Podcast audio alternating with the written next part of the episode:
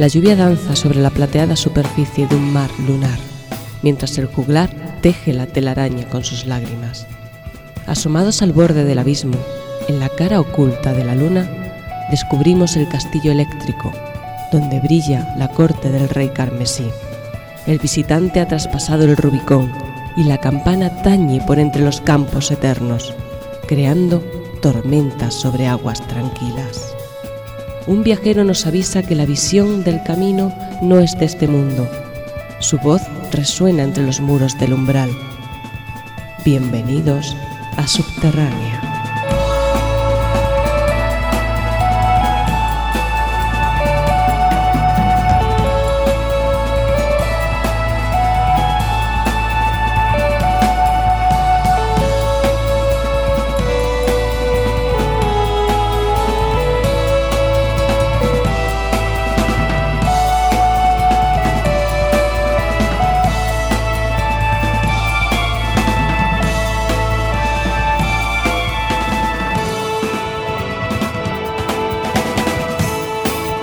Buenas noches a todos, queridos oyentes. Aquí estamos de nuevo en nuestro programa Subterránea, que ya es vuestro programa también. Una vez más. ¿Cómo, cómo, cómo? ¿Se lo van a llevar? Sí, sí, sí, sí. Está, está ahí que, bueno, una multinacional lo quiere comprar, Mm.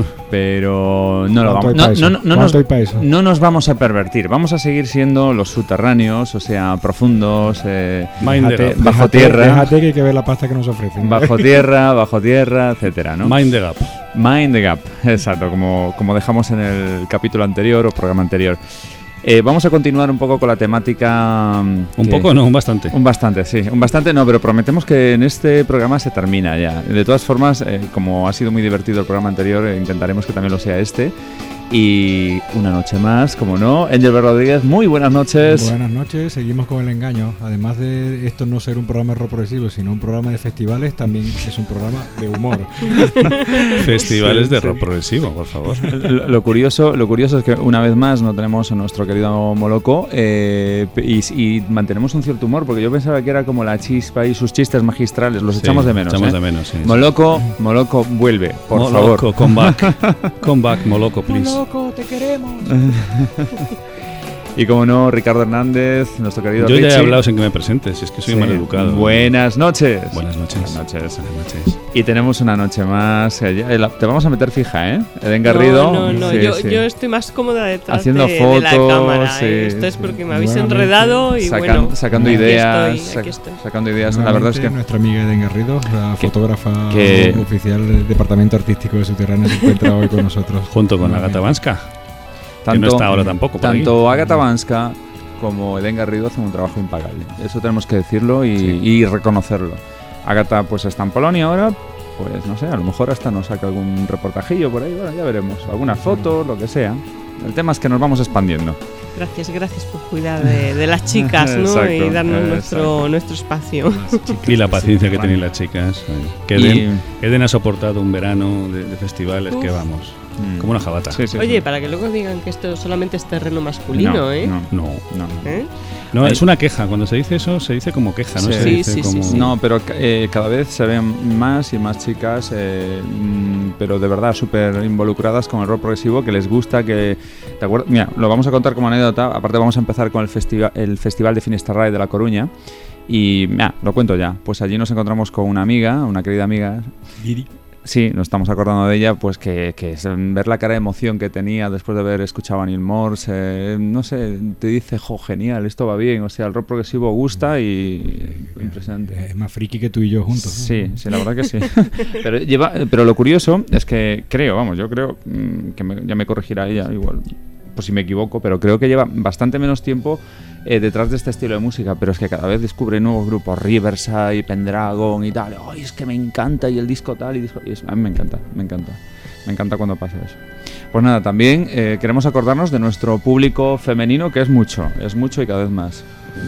Un saludo para todas, todas ellas. Que y no ahí- decaiga. y por favor, por favor, cuando habléis con vuestras amigas, decirle escuchar, pues yo que sé, Pendragon, Riverside, Opeth, lo que sea. Espero que eh, eh, justamente eso cambia, ¿no? Lo de, lo de ser un terreno exclusivo para hombres y se, se, está viendo. está empezando a cambiar, ¿eh? Recuerdo una, una, anécdota de nuestro amigo y compañero Carl Sanders, eh, nuestro amigo mm. holandés, mm. eh, que conocimos en... Oyente de Subterránea.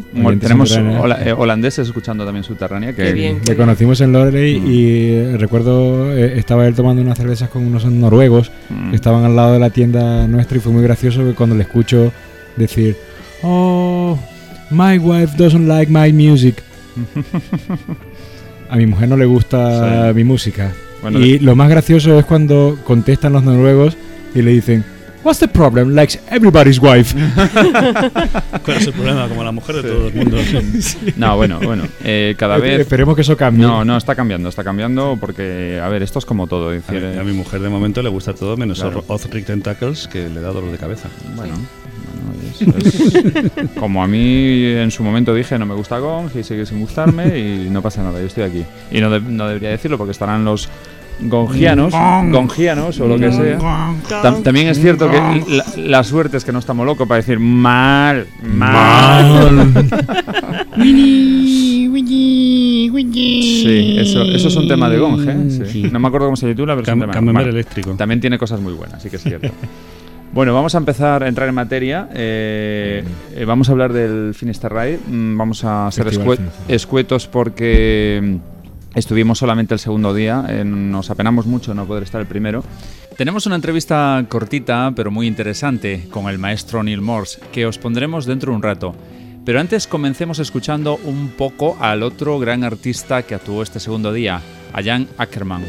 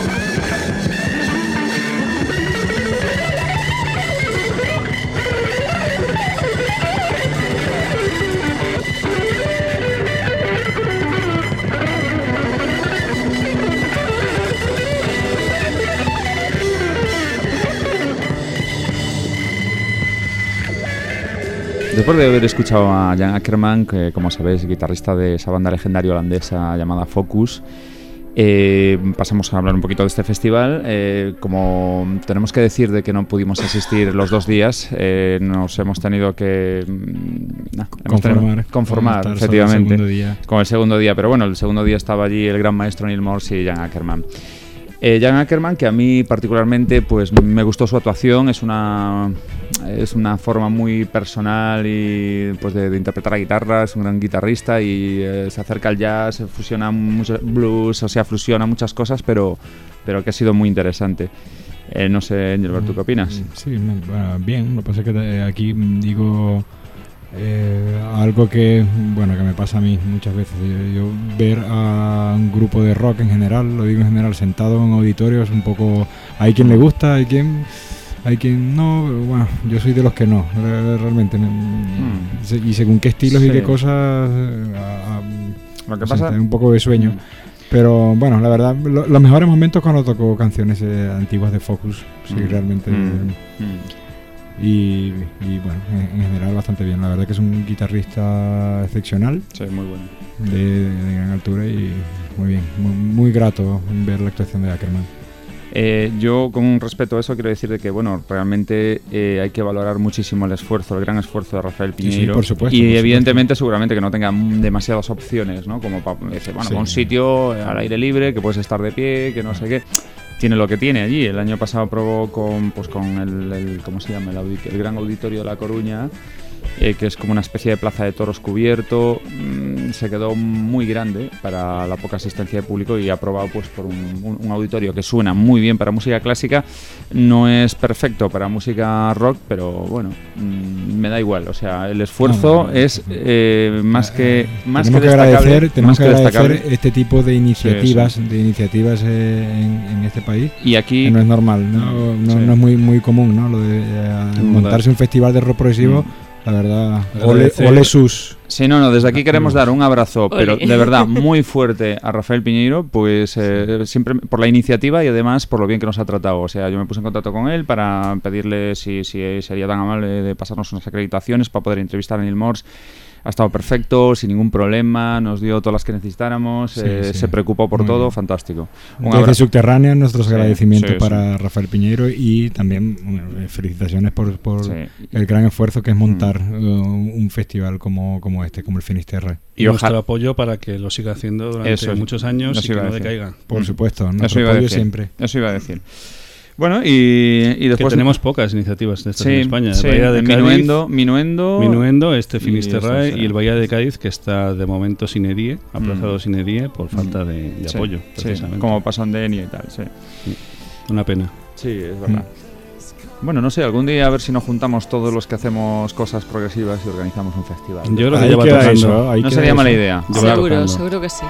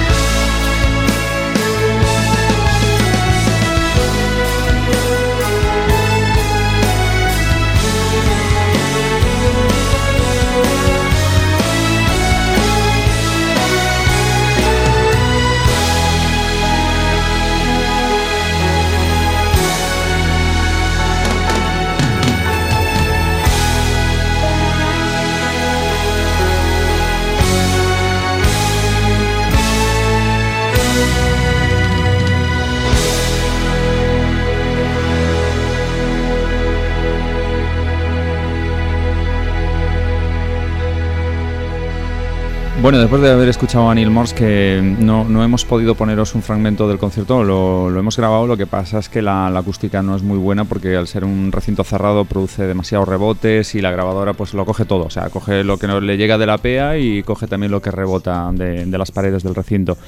Entonces, eh, pues nada, vamos a hablar un poquito de, de este concierto.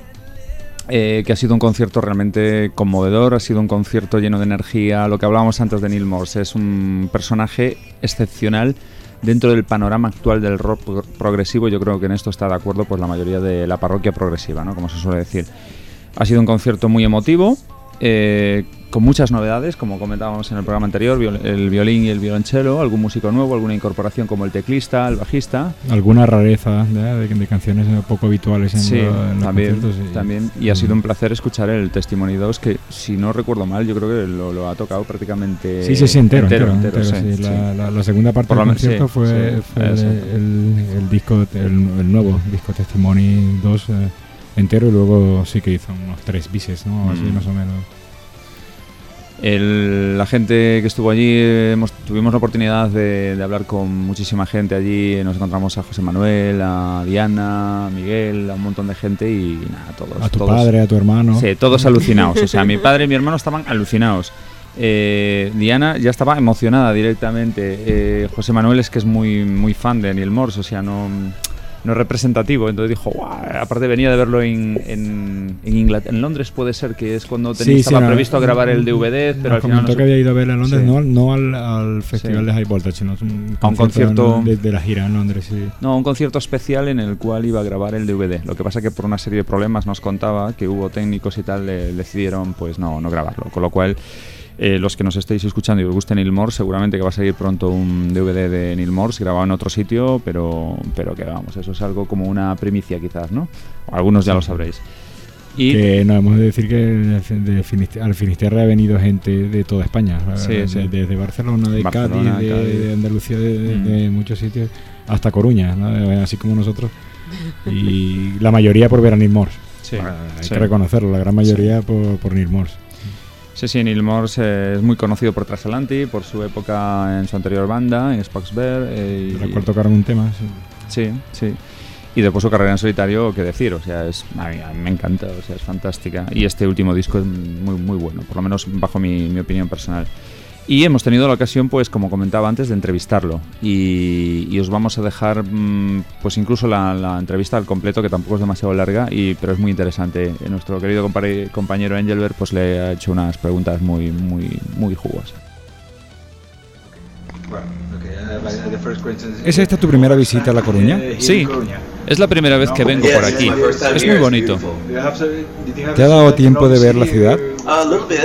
Sí, un poquito. Nuestro anfitrión, Rafael, nos ha llevado esta tarde a dar una vuelta y hemos dado un bonito paseo.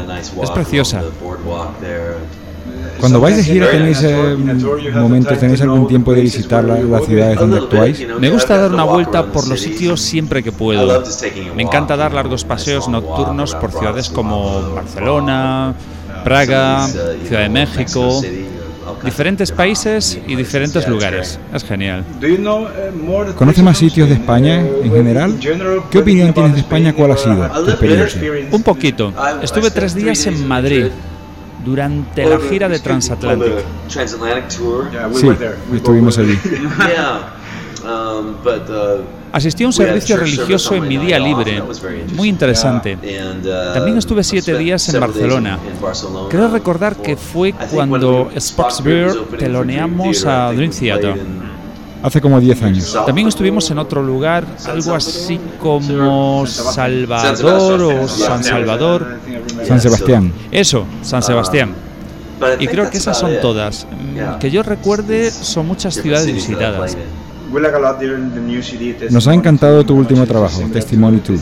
Muy similar al Testimony 1, aunque con canciones más cortas. ¿Qué prefieres, canciones más cortas o álbumes más conceptuales con temas largos? ¿Como oyente? No, como compositor, quiero decir. O depende del momento. Depende del momento. Aquello que la música sienta que quiere hacer en cada momento depende de la inspiración. Ya sabes, una canción corta es lo que es, entonces es perfecta. Pero si siente que quiere ser algo más, disfruto realizando composiciones largas, épicas.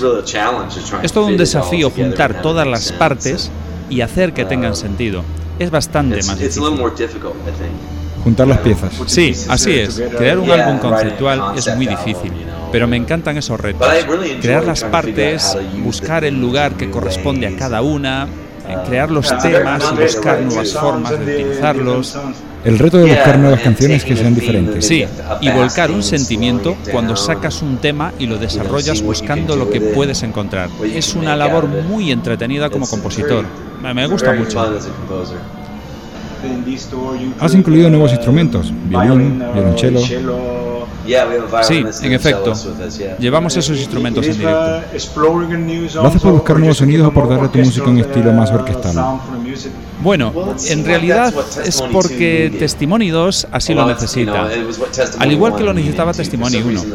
Por alguna razón, los álbumes Testimony piden más sonidos de cuerdas, eh, son álbumes más orquestales, por eso es por lo que hemos sido bendecidos con la presencia de Nathan Brandon y Dan Mitchell con nosotros. Sí, observamos una gran diferencia con respecto al álbum Solo Escritura, donde hay una mayor presencia de guitarras, sí. mientras que en Testimony 2 predominan los sonidos orquestales. Sí, en efecto. Uno de nuestros compañeros del, programa estuvo viéndote la semana pasada en el Festival High Voltage de Londres y nos comentó algunas cosas. Cuéntanos qué tal fue tocar con Spoxberg. Fue realmente divertido. Me sentía raro de volver a estar sobre el escenario. Yo estaba escondido en la parte de atrás para que nadie pudiera verme y así fuera una sorpresa. Estaba allí, escondido, escuchándolos, mientras tocaban The Doorway. No solo los viejos temas, sino también el material nuevo, que me interesaba mucho escuchar. Estuvo muy bien, fue muy interesante escucharles y creo que sonaban muy bien. Y luego cuando salí con ellos fue un gran momento, muy divertido.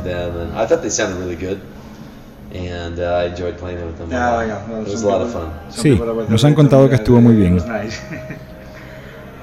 Ahora, tu opinión al respecto de esto. Para lograr algo, ¿qué crees que es más importante? ¿El talento o el trabajo duro? Yo diría que el trabajo duro. A veces tienes que poner 10.000 horas en algo para lograr hacerlo bien.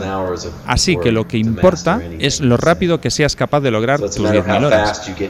Es por eso por lo que hay gente que a pesar de tener un gran talento no logran nada porque no ponen esfuerzo, trabajo y dedicación.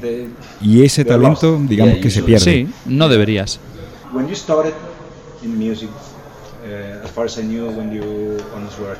Cuando empezaste en tu carrera, ¿llegaste a imaginar que alguna vez podrías llegar a vivir de la música?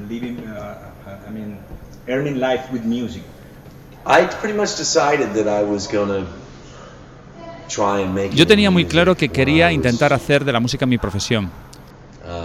Cuando tenía 10 u 11 años. Estaba muy decidido a ello antes incluso de ser un adolescente.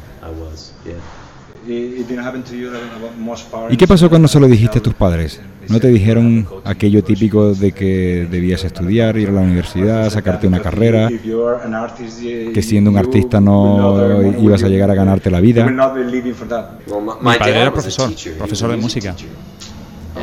Entonces te vino de familia. Sí, recuerdo una conversación con él cuando me dijo, no cierres esas puertas, no dejes la escuela. Si te vas, cierras esas puertas. Si te quedas, verás que irán abriendo nuevas puertas para ti. Y yo le dije que no quería ninguna otra puerta. Una decisión muy inspiradora, realmente. Si lees mi libro, he escrito un libro sobre mi vida llamado Testimony. Cuento todo esto. Pasé momentos muy duros. En realidad no tuve ningún éxito en el negocio de la música hasta que cumplí casi los 40 años. Ha sido un largo camino lleno de fracasos. Es un milagro de Dios que haya seguido en el camino hasta llegar aquí. Seguro, desde luego. Estamos acabando. Eh, ¿Podrías decir unas palabras a los oyentes de nuestro programa? ¿A ser posible en español? Un saludo a los oyentes. Oyentes. Oyentes de Subterránea. Okay, thank you, thank you, thank you. Okay? Thank you very much. Un saludo a los oyentes de Subterránea. Muchísimas gracias Thank you very much. Thank you. Thank you. Thank you very much.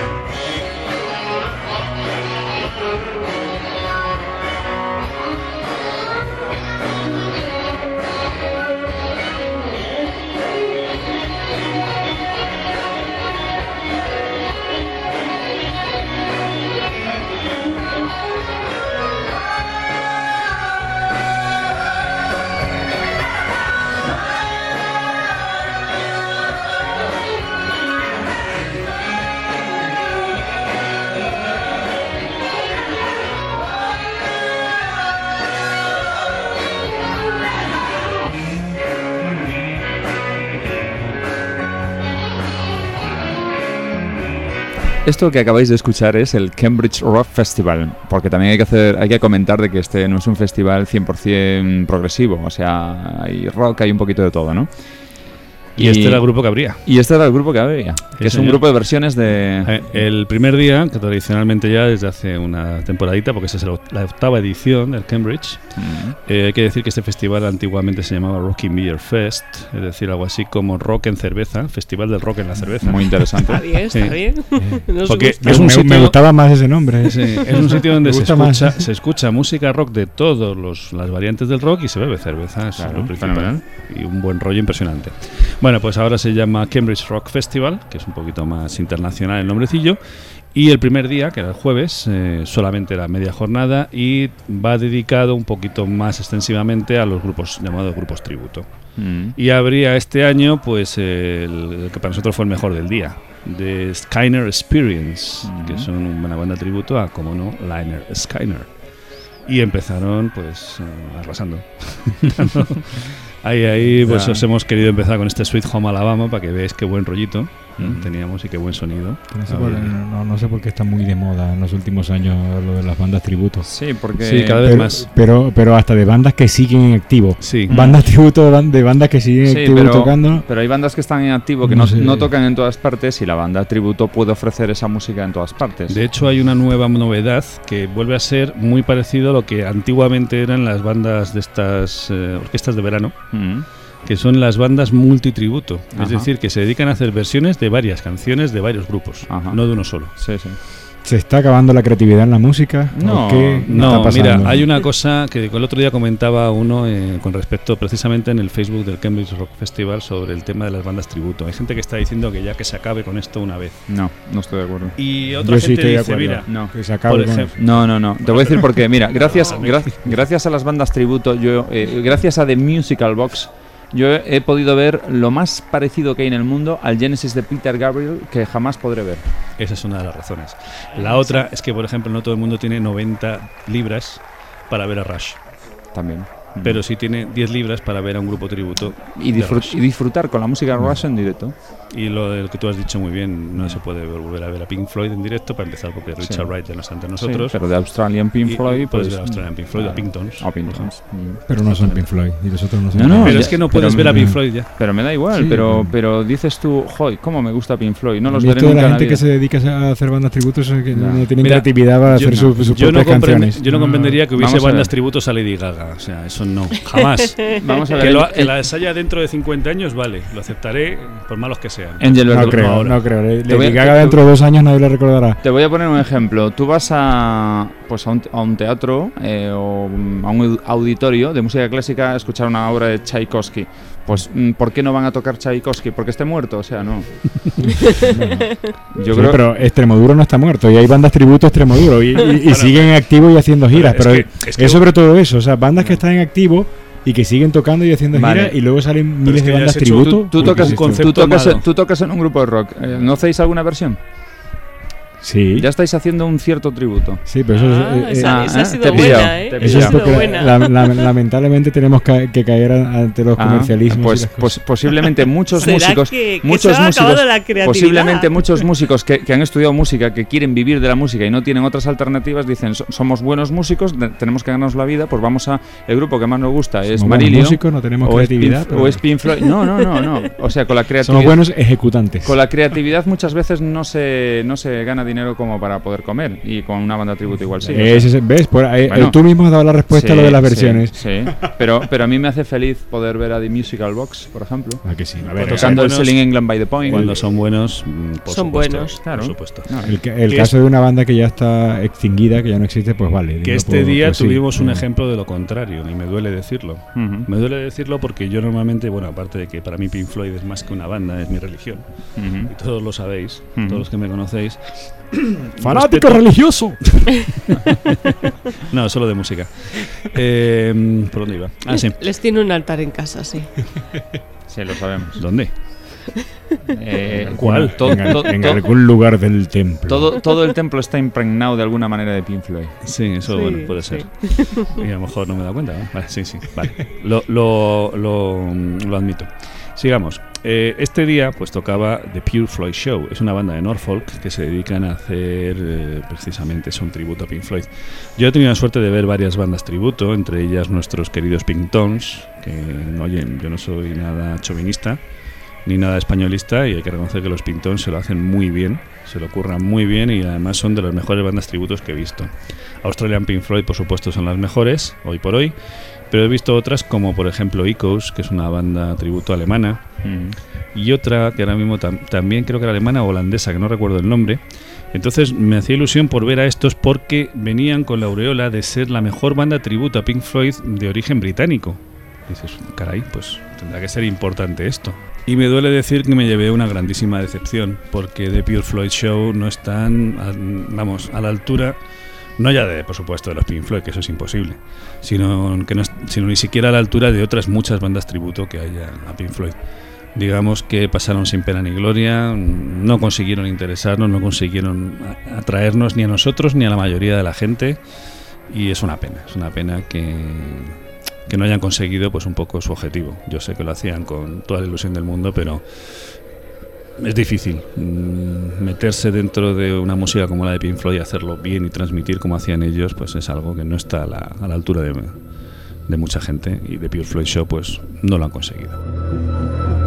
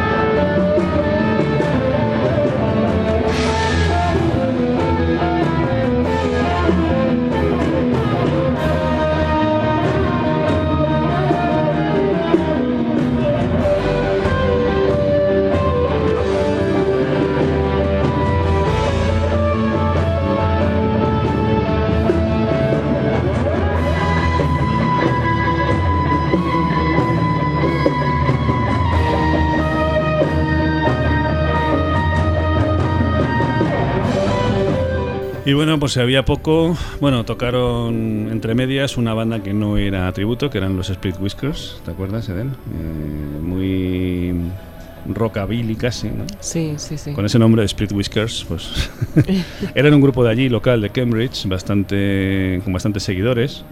Hay que decir que en los cuatro días de Cambridge hemos visto público bastante diferente, eh, en función de- del tipo de, de música que se daba más preferentemente en cada uno, ¿no?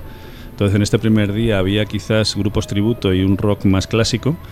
Eh, segundo día era más variado, había en el escenario 2 un dedicado a la Classical Rock Society y en el escenario 1 un, un poquito mezcla de todo. El día 3, por ejemplo, pues estaba más dedicado al blues y el día 4 era el fuerte de- del rock progresivo, sobre todo en el escenario principal. O sea que digamos que aunque se mantienen todos los géneros del, del rock, todas las variaciones habidas y por haber, a lo largo de los cuatro días se van concentrando un poquito en función de, de un cartel que lo hace más interesante, porque no concentra todo en un mismo sitio a la misma hora eh, o en el mismo día, sino que intenta repartirlo. De esa forma, pues si vas los cuatro días, pues te haces un buen recorrido por todos los aspectos del rock. Y la verdad que eso siempre viene, viene muy bien. ¿El death metal también? No. Llegaba a ver algunos... Sí, hubo No, no algunos. era un festival de dobladores, ¿eh? No, no, pero sí, Sí, hubo había algunos, algunos. había ¿Sí? algunos, Sí, sí, sí, sí. No, a- a- allí tocó en el Cambridge Rock con una banda muy querida por mí, que me gusta mucho, es The Choir Boys. ¿De pues? Sí, una banda inglesa de rock and roll clásico, pero que a mí me encanta. Yo soy muy fan desde hace muchísimos años de ellos. No sé si le pudiste ver, no le pudiste ver, ¿no? Estábamos tan destrozados que apenas Mm. tuvimos tiempo de, de verlos un poquito y es que nos caíamos de, de Ya, esos polvos que estábamos. son, son, son muy buenos. eh. Y es que hay que decir que en Cambridge hemos trabajado como, como nunca. Porque vamos. Habría que explicar un poco las Sí. características de este festival, Que porque eso, no es mm. el, el típico festival. No tiene nada que ver, por ejemplo, con un Hayboard como más urbano, más masificado, frente a este que los, los mismos eh, organizadores insisten que quieren mantener un festival de tipo más, más familiar. Más bueno, es lo que llaman family friendly. Eh, quiere decir que tú puedes ir con tu mujer y tus niños, que tus niños pueden ser pequeñitos, que va a haber una gente encargada de entretenerlos eh, en unos sitios que hay allí especiales para niños, eh, como animadores, por así decirlo. ¿no? Eh, que tu mujer puede entretenerse si tu mujer pasa del rock and roll y no quiere saber nada de, de esa música apestosa que vas a ver. Pues ¿Le ponen puede- tiendas? ¿Les ponen Sí, tiendas? Se ahí? puede ¿Tiendas tener de ropa? Sí, zapatería, Sí, ropas, no, hay- ¿no te pasas ahora con las mujeres también? ¿Pero qué, pero qué pasa? hombre? Hay de No te- artesanía, tienen un este dedicado exclusivamente a, a cosas de artesanía, tienen Mm. hasta talleres allí para Talleres. aprender a hacer cositas, en fin, Masajes energéticos. Masajes. Qué bien. sí, sí, bien. vamos, una pasada. ¿Tuviste Una tiempo pasada. para un masaje energético? No, tuve tiempo. Me, es. hubiera hecho falta, te lo juro, sí, ¿eh? Al final del festival. Solo, No, te- no, solo teníamos antes. tiempo para ir al servicio de vez en cuando, para comer cuando podíamos y para visitar al de los cafés porque nos hacían falta todos los Claro. días. Bueno, y todo esto porque. Porque eh, habéis hecho muchas entrevistas. eh, Sí, sí, estábamos continuamente de escenarios a backstage, de backstage a escenarios. Ahí por suerte no son las distancias como en el High Voltage. mm, Ahí está todo hecho de una forma bastante más inteligente. mm, Eh, los escenarios en vez de estar enfrente uno del otro están al revés, a la inversa, mirando cada uno para un lado. Y entre medias hay una tienda grande que los separa, con lo cual nunca se, se mezcla el sonido del uno en el otro. Eh, los horarios están hechos de tal forma que puedes ver a todas las bandas si quieres, a eso sí, si no paras absolutamente claro, para nada. Claro. Puedes ver a todas las bandas si quieres, pero eh, un- creo que eh, lo estuvimos calculando un máximo de 30 minutos por banda. Sí, es decir, cada sí. 30 minutos tienes que estar cambiando de escenario. La ventaja es que entre un escenario y otro no hay una milla y media, como Sí, en el- sí. o un kilómetro y medio. Muy como- cerquita, muy están- cerquita. Están, cerquita, entonces digamos que tardas 5 minutos en cambiar de escenario. Y puedes hacerlo, pero la Mm. verdad es que, claro, entonces no haces nada. Y 12 horas diarias de, de música, o 13 horas, como en algunos, algunos Sí. días, es agotador. es Y aparte de eso había dos escenarios más para las nuevas promesas Sí. Mm, y el otro era Sí, para- uno era Welcome to the Music o algo así, y el Sí. otro era The Buskers, eh, no me acuerdo nada del nombre exactamente.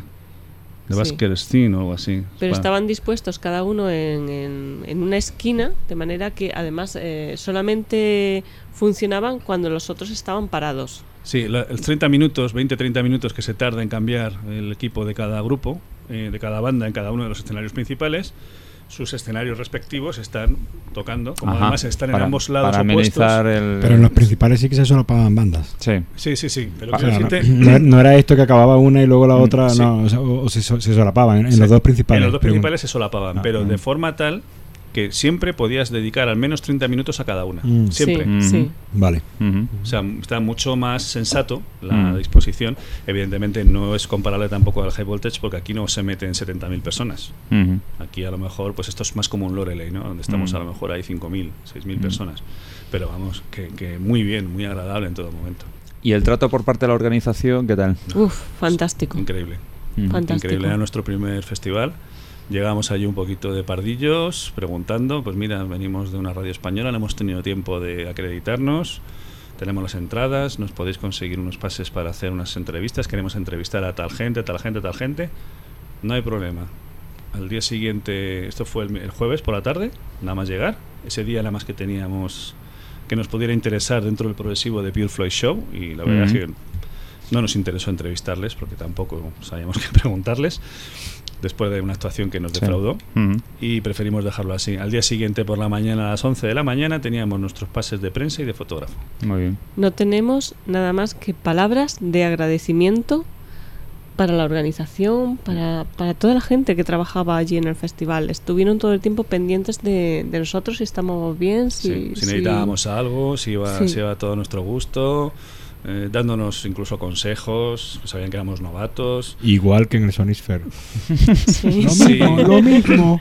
sabían que éramos una radio progresiva, con lo cual nos interesábamos sobre todo por Mm. los grupos progresivos y nos decían, bueno, esto aunque no sean progresivos, no os perdáis la actuación esta, que ya estuvo aquí el año pasado o hace dos años, por ejemplo en el caso de Chantel McGregor, que Sí, un gran, luego. un gran descubrimiento. Y, y en ese plan, ¿no? O sea, siempre estaban muy amistosos, muy amigables, nos Mm. saludaban siempre al pasar. Sí. En fin, ha sido todo, todo maravilloso. A, a juzgar por las fotos que ibais colgando en Facebook, sí que se veía pues que, que era algo especial este, este festival. Tenía, tenía, no sé, tiene una esencia, un toque especial. Tiene, tiene magia. Sí. Para mí ha sido un Y eso visto por, visto por ¿eh? foto, vamos, disfraces, que lo vivido. disfraces, Sí, sí, sí. personajes, de todo. No, no, pero Sí. esos, esos son toques pintorescos que Sí, le dan sí. pues colorido, digamos, al Sí. festival. Tenía Sí. mucha gracia un detalle y es que en el backstage no hay nada, no hay ningún lujo. O sea, el backstage es donde está lo que llaman el hospitality, Mm, que es una tienda montada para. Bueno, hay que aclarar que aquí está todo cubierto mm. con, con tiendas de esas tipo carpa. Sí, es Pero Inglaterra. la, la normal. sens- eh, la intención es muy buena por dos razones. Primera, evita la lluvia Mm, y cuando no hay lluvia, evita el sol.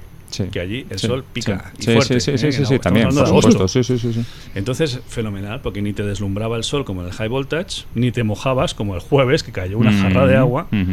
Fenomenal. Y nosotros Claro. allí, tan, tan ricamente y sequitos, viendo a, a Skyner Sí. por ejemplo, mientras llovía a mares fuera. No, aparte es- era una carpa, ¿no? Una de estas, estas de carpas estas eno- gigantes. grandes, gigantes. eh, Hay eh, fotos Se, se puede extraer un buen sonido de esas carpas. Sí, sí, sí, Mm. el sonido era maravilloso. ¿no? Mm, En ambos escenarios Muy bien. principales. Y decir, pues, que por ejemplo el Hospitality, como estamos comentando, pues no tiene grandes lujos ni tiene grandes cosas. Los músicos van allí antes y después de sus actuaciones a refrescarse, tienen sus camerinos Ujú. y pueden pedir pues un sándwich, un café, un, un refresco, les tienen allí cervezas, en fin, lo que necesiten, pero nada más. No les dan grandes comidas ni grandes lujos porque según ellos dicen lo que queremos es que los músicos salgan fuera a, socializar, a socializar claro, con, muy con bien. la gente. que Muy bien, muy bien pensado, muy bien pensado. Y así los tenías a los músicos que decías, estoy buscando a tal para entrevistarle, pues mira a ver ahí fuera que le he visto ir a, a por churros. ¿no? A, a mí me encantan los, en la tienda los de los conciertos hindúes. y festivales así. Sí. Sí, Se estaba pidiendo un arroz con curry, no sé qué. El hecho de poder interactuar con, con el artista, eh, con, con el músico, es, es especial. O sea, bueno, nosotros ahora que ya un poco hacemos esta labor, pues. Eh, sí, lo voy a decir, periodística, pues, pues ya es una cosa, pero aquel aficionado que ve por primera vez, pues imagínate, a Mosley por ejemplo, es un loco de Mosley y lo ve por primera vez y, "Ay, pues voy a hablar con, con o bueno, Heather ya no está, pues con quien sea. Eh, porque la he visto ahí, me, me puedo tomar un café con ella, es fantástico, fantástico. Como lo, lo- lo hemos vivido en Tiana, en Minuendo y en tantos sitios. ¿no? Sí, efectivamente. Pues eh, a estos niveles, vamos, el Cambridge nos ha dejado, pero maravillados. Tan maravillados como esto.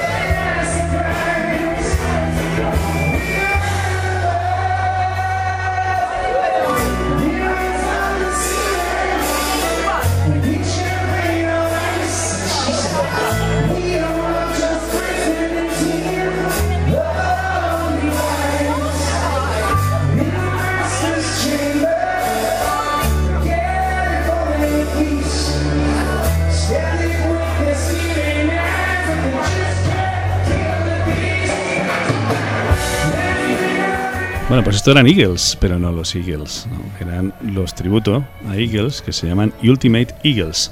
Hay que reconocer que, bueno, mm, para mí no estuvieron tan bien como los Scanner Experience, pero estuvieron bastante mejor que los Pure Floyd Show. Esta es la tercera banda tributo del día, por supuesto tributando a, a los grandiosos Eagles. Y como habéis escuchado, pues bueno, no se oía nada mal este, este Hotel California con el que cerraron la actuación y que bueno, eh, fue muy, muy entretenido.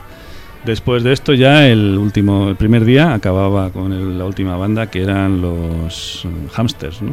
Sí. Los Hamsters, sí, bueno, otra banda también británica de, de un rock muy clásico que tiene no sé si 30 años o 35 años ya de existencia, que dicen que llevan algo así como 15.000 galas, una burrada, Madre mía. y que han empezado a hacer su gira de despedida que dicen que va a durar año y medio. No pueden ser 15.000 galas, ¿eh? No, yo tampoco- son- 365 días tiene un año. es Claro, claro, no, a a- menos que tengan 200 años o No, a 300 no ser o- que hagan doble, doblete, Ah, o incluso triplete, que, que actúen a las 5, a las 6 y a las 7, ¿no? Por ejemplo. bueno, ya. Pases. Es hagan posible, distintos sí. pases por Sí, y lo sí. cuenten como galas. sí. Puede ocurrir, ¿no? Yo estuve haciendo cálculos y realmente puede, puede ser, puede ser. Pero claro, te da un, un- un una idea del, del nivel que tienen, ¿no? Claro, Que son- experiencias, eh, Sí, tablas, mucha experiencia, muchas tablas, pero una... ¿cómo Pero no diría? tienen tiempo para componer, digo yo. No, no, por eso te digo que el, el repertorio no es precisamente Mm. pues muy, muy allá, es Sí. poco más de lo mismo, repetidas Sí, veces, sí. para los amantes de ese tipo de, de- de rock, es entre el rock clásico, Mm. un poquito rockabilly a veces, Mm, está muy bien, pero bueno, pues nosotros íbamos- andábamos buscando otras cosas, ¿no? mm. Así que nada, nos recogimos tranquilamente y nos fuimos al día eh, para volver al día siguiente, viernes, que es donde ya empezaba un poco el trabajo serio para nosotros. Fue como hemos dicho cuando nos encontramos ya con nuestras acreditaciones. Y, y bueno, de este día pues destacar eh, cuatro, cuatro piezas importantes dentro del progresivo que tocaron. Y los primeros fueron Also Eden. Ah, fabulosos. Also Eden, que ya habíamos descubierto hace unos añitos, Sí, no os acordáis, en Mm. Loreley Mm. y que lo volvimos a ver y que tuvimos ocasión de, de hablar con ellos, de tener una entrevista que no vamos a poner hoy por falta de tiempo, porque son muchas las entrevistas que traemos de, de Cambridge, pero pero está, está caerá pronto. caerá Incluso pronto. lo que haremos es eh, poner en, en otros programas estas entrevistas acompañadas pues eh, de determinados comentarios de este grupo Ujú. y bueno del grupo en cuestión y, y música de, de estos grupos. Efectivamente. Ya, se sirve de ocasión pues para hablar de, de, pues, de, de Also Iden, de todo lo que tengáis Sí, por ahí. profundizar un poco Profundizar en, un en poco. su trabajo. Mm, exacto. Además que estuvieron toda la banda, absolutamente, los cinco miembros de la banda, allí con nosotros, charlando y departiendo amistosamente y fue, fue un buen momento. Nos hablaron de sus proyectos, de sus ideas. Eh, Rich Harling, el cantante, el frontman de Also Eden, que había tenido un accidente de moto a principios de este año y estaba el hombre con una rodilla llena de, de pernos y de hierros por todos Sí, lados. sí, sí. Que además nos dijo que el médico le había dicho absolutamente prohibido que te subas a un escenario. Y yo estaba, ¿no? Y allí estaba. Y él, él dijo, sí, es lo último que me tenía que haber dicho. Sí, sí, claro. Vamos a ver, es un músico. Un músico no le puede decir eso. un O sea, un médico no sabe, no es un músico, evidentemente. Puede serlo aficionadamente, pero no es, es un músico. Que, no puedo tocar, venga ya. Sí, además, como él decía, para ellos era importante estar allí en esa cita, Mm. para ellos era importante el- este festival y, y no querían faltar. Y Y es que además, estuvieron muy bien. Que- y se notaba el esfuerzo por su parte porque había posturas, había movimientos que es que no podía, no podía. Mm. Y Sí, sí, a sí. veces se levantaba para Le hacer llevaba- algún gesto que, Mm. que- que le apetecía con la canción Claro. y veías el gesto de dolor. Sí, sí, sí. Sí, sí. La música puede con todo, eso está claro. Pues sí, señor. La pasión. La pasión, sí, sí, sí.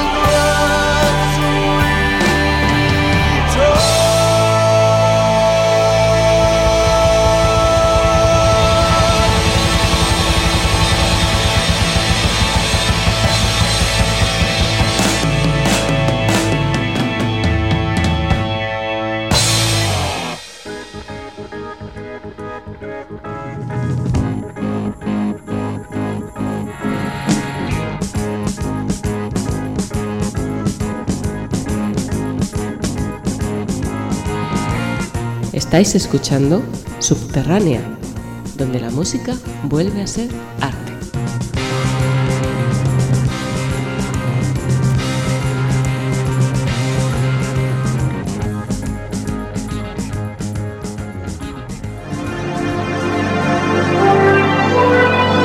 Radio Mirage. Conecta con nosotros.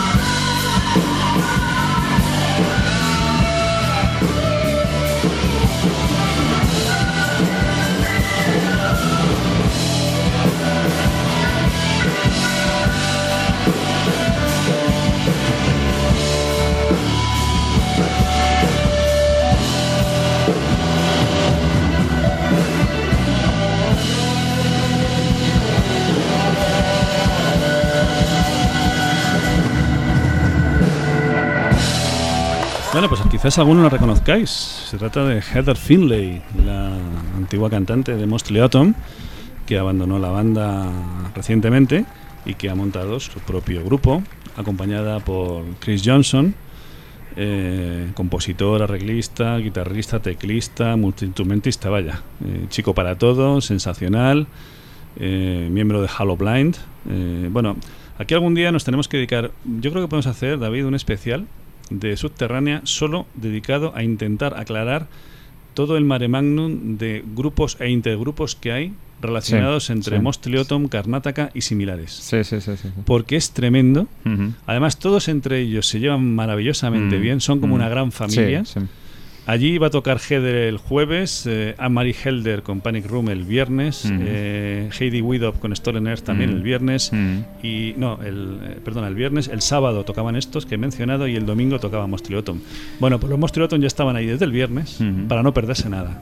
Hablaba antes Eden de la pasión, la música, Sí. la pasión, esto es pasión. Sí, Esto es sí, pasión. totalmente. Y buen rollo. Sí, sí, sí, sí. Buen rollo, porque es que ves que, que, eh, ha estado en una banda que se ha ido, sin embargo, el primero se hace en un disco, un disco de despedida, homenaje totalmente hacia lo que ha significado Heather para Mostriloton, eh, con un abrazo sensacional que se Mm. En la contraportada del disco Brian Joss y Heather Finlay, y luego ves que ese se repitió allí, ¿no? Yo hubiera, Cambridge. hubiera pagado por ver la entrevista que le hicisteis a Heather. ¿eh? ¿Sí? por- ¿Cuánto pagas? no, porque tienes un vídeo o algo, ¿no? hubiera pagado No, por verlo en vivo. Te digo Sí. por qué, porque conozco, bueno, conocemos tu pasión por Mosley Atom y, y no, hubiera pagado, la verdad que sí. Se, Le se dije te, se debe quedar una carita Sí. que no veas. Sí, yo le dije a Heather, digo, hombre, yo venía a verte, a veros a Mostriloton y a verte a ti con Mostriloton, pero bueno, en el fondo mm, me voy contento porque veo a Mostriloton Mm. con Olivia Spaven, que es sensacional, la, la que ha sustituido en las ¿Se, labores se lo has de- dicho? ¿Se lo has dicho? Sí, ¿Con sí, sí, sí, Ah, bueno. sí, no, pero es que son Es un- amigas. Ah, sí, sí, bueno, claro. Si es que las veía juntitas. Ujú.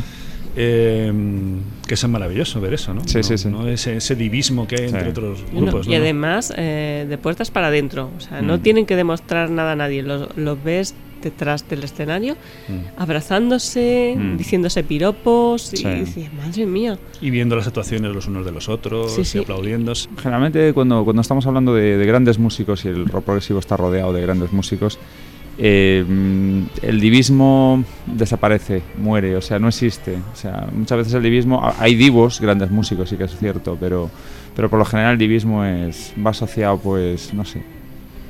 a- No es como Metallica con sus ex integrantes. Sí, pero claro. es- es- O la relación actual de Dylan Cyril con Mike Portnoy.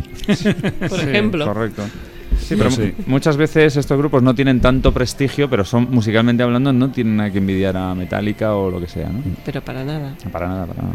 Bueno, el caso es que tuvimos la oportunidad de ver a, a este, a esta banda, Heather Finlay Band, que básicamente pues es eh, la propia Heather, estupenda, sensacional, con una voz y con unos registros que quizás no le no eran los que Mostriloton le permitía Mm. por su tipo de música. Aquí ha podido explorar otro tipo de registros más, más arriesgados, quizás, ¿no? Con voces más, más agudas, más fuertes, más potentes, más poderosas. Y Chris Johnson, que es un musicazo impresionante. Así que juntamos a los dos y entrevistamos a los dos. La verdad es que hubo muy buen rollo en todo momento. Fueron encantadores y estuvimos charlando pues como 10 o 15 minutos largos antes de, de la entrevista, de, de toda clase de asuntos, de, de Mostly Atom, de mi interés por su música y por todo lo relacionado. Estuvimos hablando de muchas cosas, entre otras, por ejemplo, pues descubrir que Chris Johnson había sido el guitarrista de Fish y que había estado en, en dos de los Loreley a los que yo había asistido. Toda esa parte de, de conversación, pues eh, para no aburriros, la he suprimido. Y justo cuando dijimos, bueno, esto he venido a hacer una entrevista, he venido a haceros una entrevista, voy a haceros la entrevista tal y como estaba pla- planeado, porque si no aquí seguimos de charla de amigos durante, durante horas, ¿no? Entonces, pues a partir de ese momento es cuando, eh, cuando digo yo, bueno, venga, me, me pon- me pongo las gafas para las preguntas que tenía anotadas y entonces dice Chris, ¿me, me cambio yo también de gafas? Me, pongo las... Me pongo yo serio, ¿no? Y, y entonces así, así es como empieza, digamos, la entrevista. Por eso las risas que vais a escuchar. Bueno, intentemos ser más profesionales y hablemos menos de temas personales. ¿Nos ponemos serios ahora? No, es que necesito mis gafas para leer las preguntas. No veo nada sin ellas. ¿Cómo está siendo la experiencia con tu nueva banda? ¿Te sientes satisfecha? ¿Se cubren las expectativas? Um, Absolutamente. Me encanta tocar con la banda. No podía ni imaginarme la energía que íbamos a desarrollar este grupo de cinco personas. No podría ser mejor. Tenemos mucha química entre nosotros. Las cosas funcionan muy bien en los ensayos y las trasladamos perfectamente al escenario. Es solo el comienzo. Cuando hablamos de grabar juntos lo que ha sido el álbum, fue todo como la seda con Chris y yo trabajando muy estrechamente y con el resto de los músicos dispuestos a todo lo que les proponíamos. Así que ha sido todo realmente genial.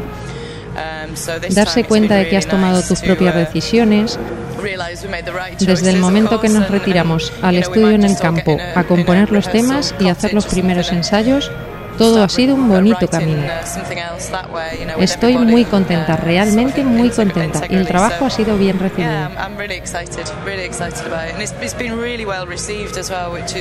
¿La reacción del público ha sido la que esperabas? Sí, sí, ha sido una reacción muy buena. Ha sido un comienzo muy brillante.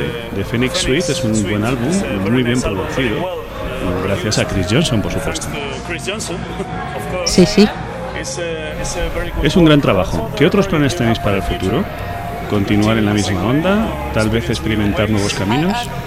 Creo que las cosas vendrán por sí solas. Esto es solo una idea. Quiero explorar otros caminos. Tenemos muy amplios gustos musicales y creo que los miembros de la banda también tienen gustos muy diversos y están deseosos de probar nuevas cosas. Estoy muy inmersa en ello. No quiero estancarme en algo muy particular. Me gustaría estar cambiando continuamente.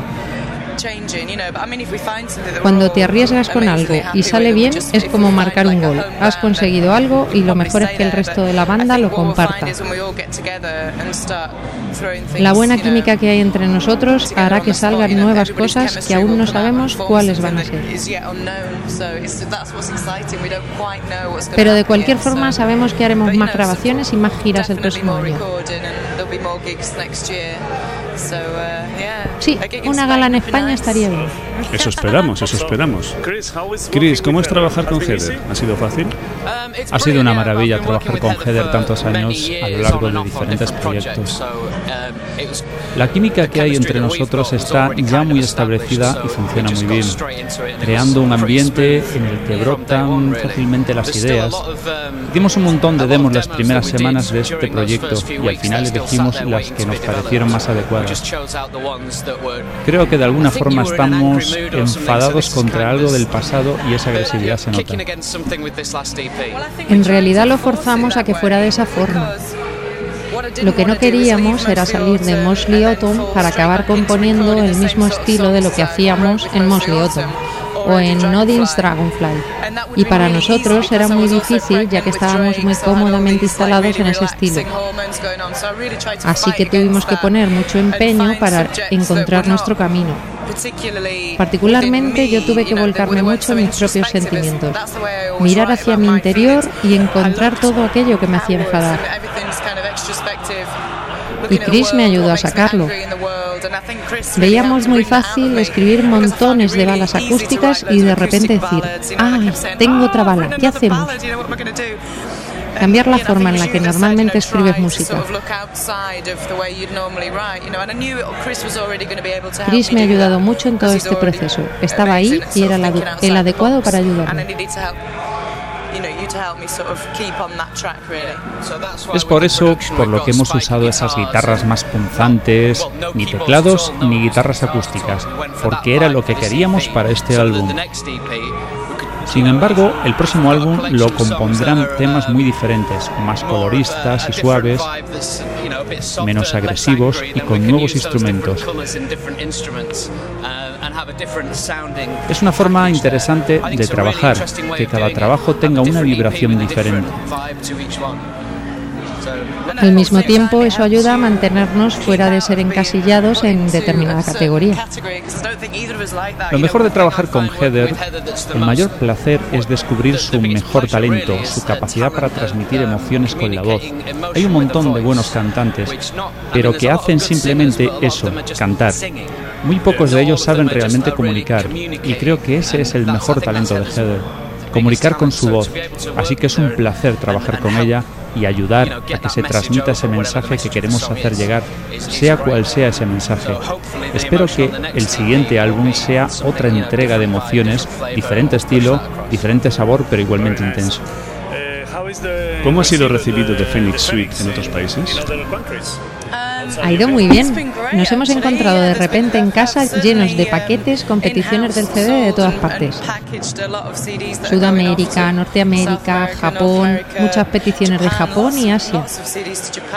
Y la gente, bueno, ha habido grupos de personas algo defraudados que no sonáramos igual que Mosley Atom. Pero yo siempre he dicho que esto iba a ser algo diferente, ya sabes. Afortunadamente eso no ha supuesto un descenso en las ventas del disco. Hay sitios online donde la gente puede escuchar el disco y decidir si le gusta antes de comprarlo. Y nosotros hemos buscado esos canales de comunicación. Puedo decir que estoy bastante contenta. Sabes, estaba aterrorizada al principio. Se trataba de un gran reto, pero estoy muy contenta de cómo está saliendo todo y de cómo está siendo recibido el álbum. Hemos visto que eres una persona muy activa en redes sociales como Facebook. Sí, soy demasiado activa. Chris siempre me lo está diciendo. Eres más activa de lo que es habitual en otros músicos. ¿Crees que ese es el camino de los nuevos tiempos? Estar más en contacto directo con tus fans. Creo que no puede hacerte ningún daño. Mientras seas suficientemente disciplinada como para no dejarte llevar y tirarte toda la noche. Lo que encuentro difícil es que si intento estar en contacto con personas como tú, de una estación de radio o con periodistas,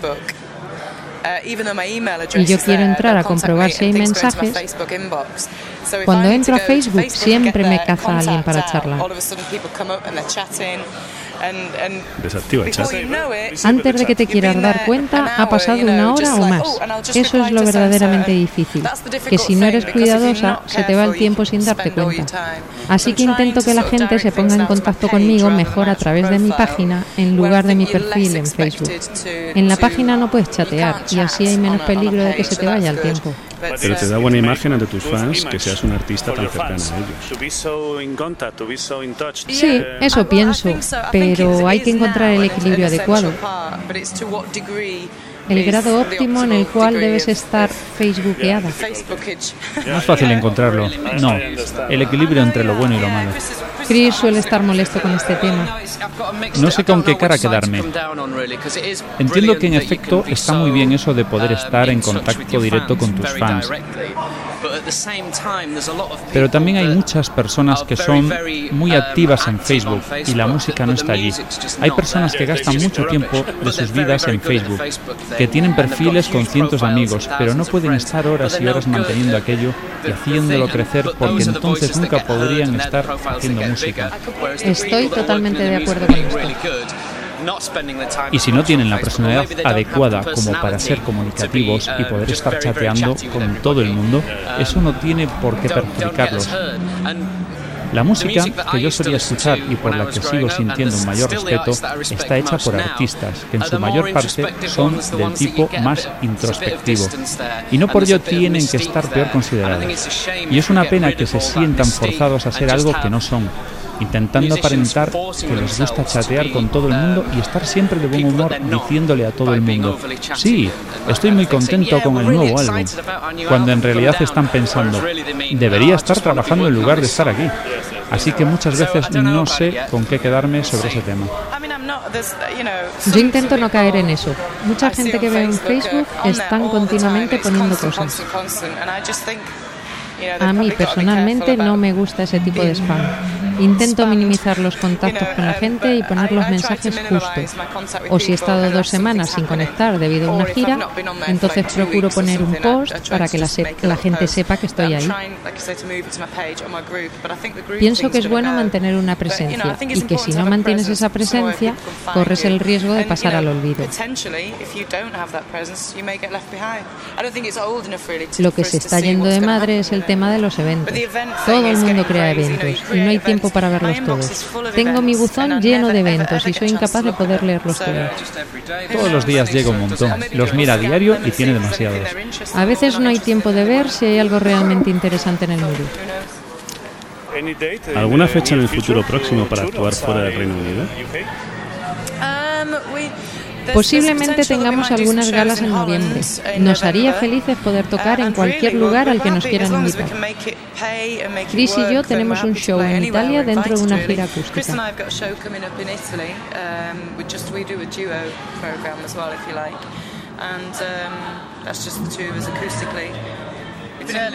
Desde que empezamos, esta ha sido realmente la segunda gran actuación con la banda. Así que estamos tan solo empezando a desatar a la bestia. A la gente le gusta comentar lo que les han parecido las actuaciones que han visto y eso es una muy buena información para nosotros. Hace dos días nos hicieron una grabación en vídeo, pero desafortunadamente el audio no salió bien. La calidad del vídeo, sin embargo, era muy buena y esperamos conseguir un audio mejor en alguno de los festivales a los que estamos invitados. Si alguien desea contratarnos, que se ponga en contacto en Facebook. No, por Facebook no, mejor email. heatherfinley.net. Usad el formulario de contacto. Vamos a ir terminando porque están a punto de empezar el siguiente grupo en el escenario 1 y dentro de poco el ruido no nos va a dejar escuchar nada. Ok. Hablemos un poquito de vuestros proyectos fuera de la Heather Finlay Band. ¿Sigues con Halo Blind? Sí, pero estoy bastante ocupado con diferentes proyectos a la vez, muy ocupado con Heather. Eres muy activo. Sí, es bueno estar ocupado. Lo último que hicimos fue el Festival de la Isla de Guay. Fue una gran gala para nosotros, pero las cosas no fueron demasiado bien. Ahora estoy trabajando en un nuevo material para un nuevo álbum. A ver cómo va.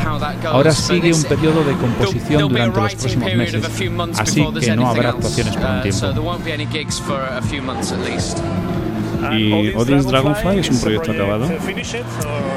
Mm, bueno, Odin's Dragonfly. Ángela está muy ocupada con sus hijos y está estudiando al mismo tiempo, así que estará fuera de la música por unos años. Siempre decimos, nunca digas nunca jamás. Vendimos todas las copias de la primera edición del disco y desgraciadamente los masters se han perdido, por lo que tendríamos que volver a realizarlos. Así que estamos buscando el momento de poder hacer una nueva edición remasterizada. Sobre actuaciones, me encantaría poder hacer algo juntas, pero probablemente no habrá ninguna en un año o dos.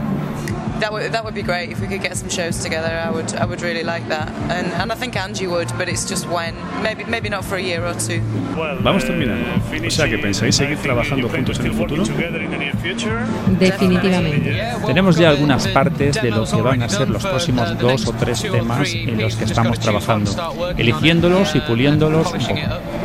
¿Y Chris, sigues teniendo tiempo de trabajar en otros proyectos? Eh, no en todos al mismo tiempo, pero tengo que tener cuidado con el horario de trabajo.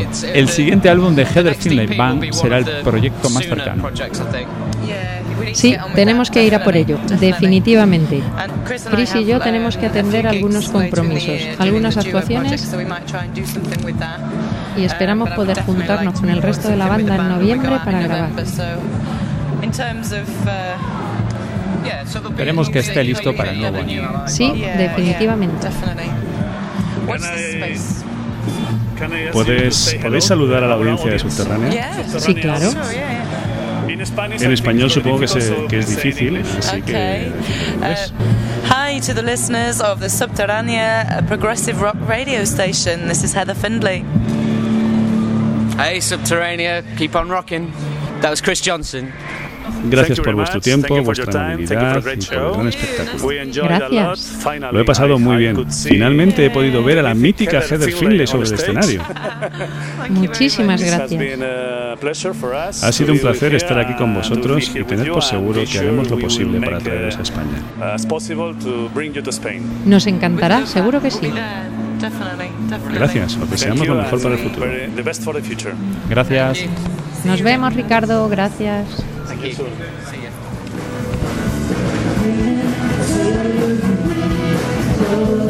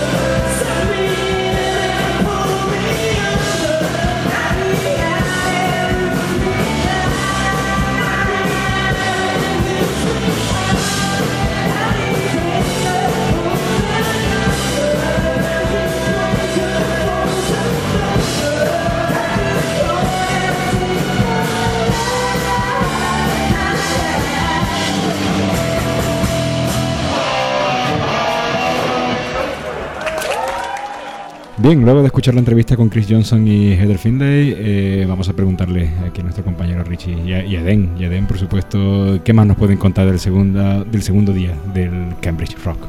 Pues quedaban dos de los nuestros, por así decirlo. Hubo gente interesantísima, pero de los grupos que nosotros, eh, digamos, íbamos buscando, quedaban dos platos fuertes. Uno fue Guy Manning, que es eh, como la coña que tenemos con lo de los nombres de tres, cuatro y cinco letras, como Rush y todo eso. Ah, Rush. ya, ya veréis. Ya, ya estaba tardando, ¿eh? Lo Sí. de Rush. Ya, ya veréis cuando pongamos la entrevista con Guy Manning, que no va a ser en este programa, la guardamos para otro, como lo primero que le preguntamos es decir, ¿cómo se pronuncia tu nombre? Anda, Rico, haznos el favor de decírnoslo para que no nos tiremos medio año vacilando sobre si te llamas Guy, Guy, o Guy, o Guy, o Goy, o como sea. ¿no? En fin, el caso es que Guy Manning, eh, un grande de los grandes, eh, ex miembro de, de Tangent, junto con Andy Tilson, eh, pues eh, nos brindaba aquí su presencia en solitario con su banda, con la que lleva trabajando desde que dejó de Tangent. Y esta vez, por desgracia, solamente un set acústico. Es decir, eh, digo por desgracia porque a mí me hubiera gustado ver a Guy Manning con toda su, Quiere decir que al final es gay. su entonces. artillería. Es gay, ¿no? No lo sé, hombre. Hay Bueno, una fotito que no, tenemos se ahí pronuncia publicada. gay. Hay una fotito que tenemos ahí publicada que me mira como una carilla, ¿verdad? Sí, que da sí. un poco de miedo, ¿no? no, no, es un, Estaba hablando de la pronunciación. ver. es un ¿Es gran gay tipo. es un gran tipo y un gran musicazo y bueno, fue, fue divertidísimo. Y bueno, nos dejó un saludo. Subterránea. No, no. Subterránea, right. Subterránea. Eh, un saludo para los oyentes de Yeah, thanks. I'll Subterránea. do it in English. Thank you very much. so, a big hello to everybody at Subterranea. This is Guy Manning in the UK. Just come off stage. Thank you.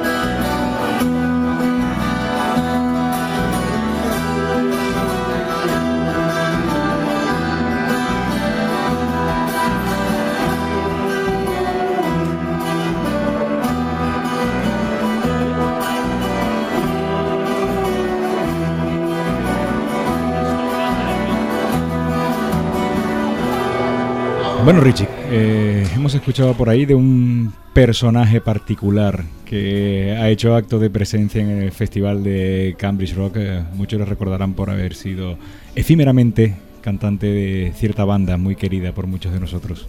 Pues sí, se trataba de la- del regreso, del regreso a los escenarios que se producía por primera vez en este Cambridge Rock Festival, eh, de un personaje llamado Paul Menel, que a algunos os sonará, como ha dicho Angel. Otros, pues a lo mejor nos suena, pero cuando os digamos que la banda a la que se refería, esa que tanto queremos, eh, tiene dos letras, y empieza por I y acaba por Q. Y no hay más que decir. Y no hay más que decir. Bueno, al menos una de dos letras no será tan difícil de pronunciar, aunque puede Claro. haber. De- depende de la versión española o la versión inglesa, ¿no? IQ. No, y también depende de cómo pronuncias la Q. Si la pronuncias con acento escocés, con acento Ah, galés, no, con no, yo en galés, yo en galés. Inglés del. IQ. IQ. IQ. IQ. Qué bien, qué bien os IQ. queda. Bueno, eh, me he perdido. Hablábamos de Paul Menel. Sí, efectivamente. Pues eso, que después de. ¿Cuántos años ha estado? 20 años, ¿no? O Sí. 25 años, Sí, 20, 23 20, años. 20, 20. No sé, en la, en la entrevista lo comentamos, luego la, luego la escuchamos. Eh, pues vuelve eh, a los escenarios y quiere reivindicar su, su época con IQ. Eh, esos dos discos, mm, que son el Lonzamo y el Are You Sitting Comfortable, de los cuales luego mencionamos o hablaremos un poquito. Y mm, bueno, pues para esta vuelta a los escenarios ha compuesto temas nuevos. Mm, el adelanto de un disco que se va a llamar Three Sides to Every Story, es decir, tres lados para cada historia. Y esto que ha editado, que nos hemos traído nosotros de allí, pues es una especie de EP que se llama Part of the Story, o sea, una parte de la historia con cinco temitas. Y entonces su actuación pues hace mezcla de estos cinco temas con algunos de, de Nonzamo y de la Sitting Comfortably de la época IQ. Y bueno, pues eh, ahí queda. Ha vuelto con mucha energía, con mucha fuerza, con muchas ganas. Eh, nosotros teníamos la esperanza de ver a, a un grande, entre los grandes, como era John Jowett, el bajista, ex bajista de IQ, que también estaba con Paul Menel. Pero resulta que ya no está. Por, algo será. ha durado menos que un caramelo a la puerta en colegio. El caso es que, bueno, venía con una banda bastante nuevecita, un chaval jovencísimo al bajo, muy cortadito el pobre hombre, se nota que no tenía muchas tablas ni mucha costumbre de estar en escenario, y con, eh, agarraros, Steve Harris a la guitarra. El de Iron Maiden. No. Tocan- si no, dices agarraros. Sí, agarraros porque se llama Steve Harris. Ah, vale, es un guitarrista que se llama Es un Steve guitarrista Harris. que se llama Steve Harris, Ah, efectivamente. coincidencia, entonces. Sí, no Vale. es bajista ni es el de Iron Man. no, veo yo a Steve Harris tocando con Paul Menel. No, no, yo tampoco, por eso. A Steve Harris, Steve Harris. Ah, Y bueno, pues Al grande, al verdadero. La actuación fue un poquito extraña. eh, la verdad es que nosotros podemos decir que vimos más rasgos pop que rock en estos temas nuevos y eh, por su parte No, no sé por qué te sorprende. ¿eh? la interpretación de, de Paul Menel de los temillas antiguos de, de IQ pues pues en la onda en la Mm, onda de lo claro. que fueron en su momento después de la actuación tuvo la gentileza de concedernos tanto él como Steve una entrevista Tienes una entrevista con Steve Harris, eso es primicia. Atención todo el mundo.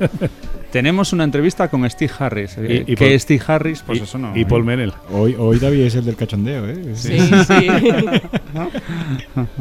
¿Qué te has Vuel- tomado? vuelve Ah, Moloco Yo, yo- te- ya, ya lo dije al principio. a ¿Qué te has falta- tomado? ¿Qué te- a te- falta de Moloco tenemos que improvisar algo de humor, ¿no? Si no- Muy bien, muy bien.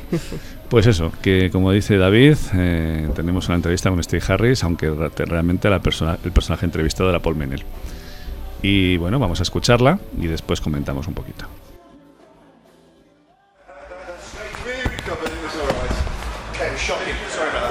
Ha sido muy intenso, Ha estado bien, ¿verdad? muy entusiasta. Oh, sí. Siempre. Paul Menel ha vuelto Sí. Oh, sí. Con una venganza. y con un show lleno de energía. Lleno de energía, pasándolo en grande, saltando en plena forma física y deseando presentar las nuevas canciones. Me mantiene joven. Tras 20 años sin pisar un escenario, ¿no es así? Sí, creo que nuestra primera actuación fue en enero de este año. Fue en enero, ¿no? Aún no es el momento de las fotos. La primera vez que salimos juntos a tocar. Sí. Y desde entonces hemos hecho varias galas, algunas en Europa y lo pasamos bien.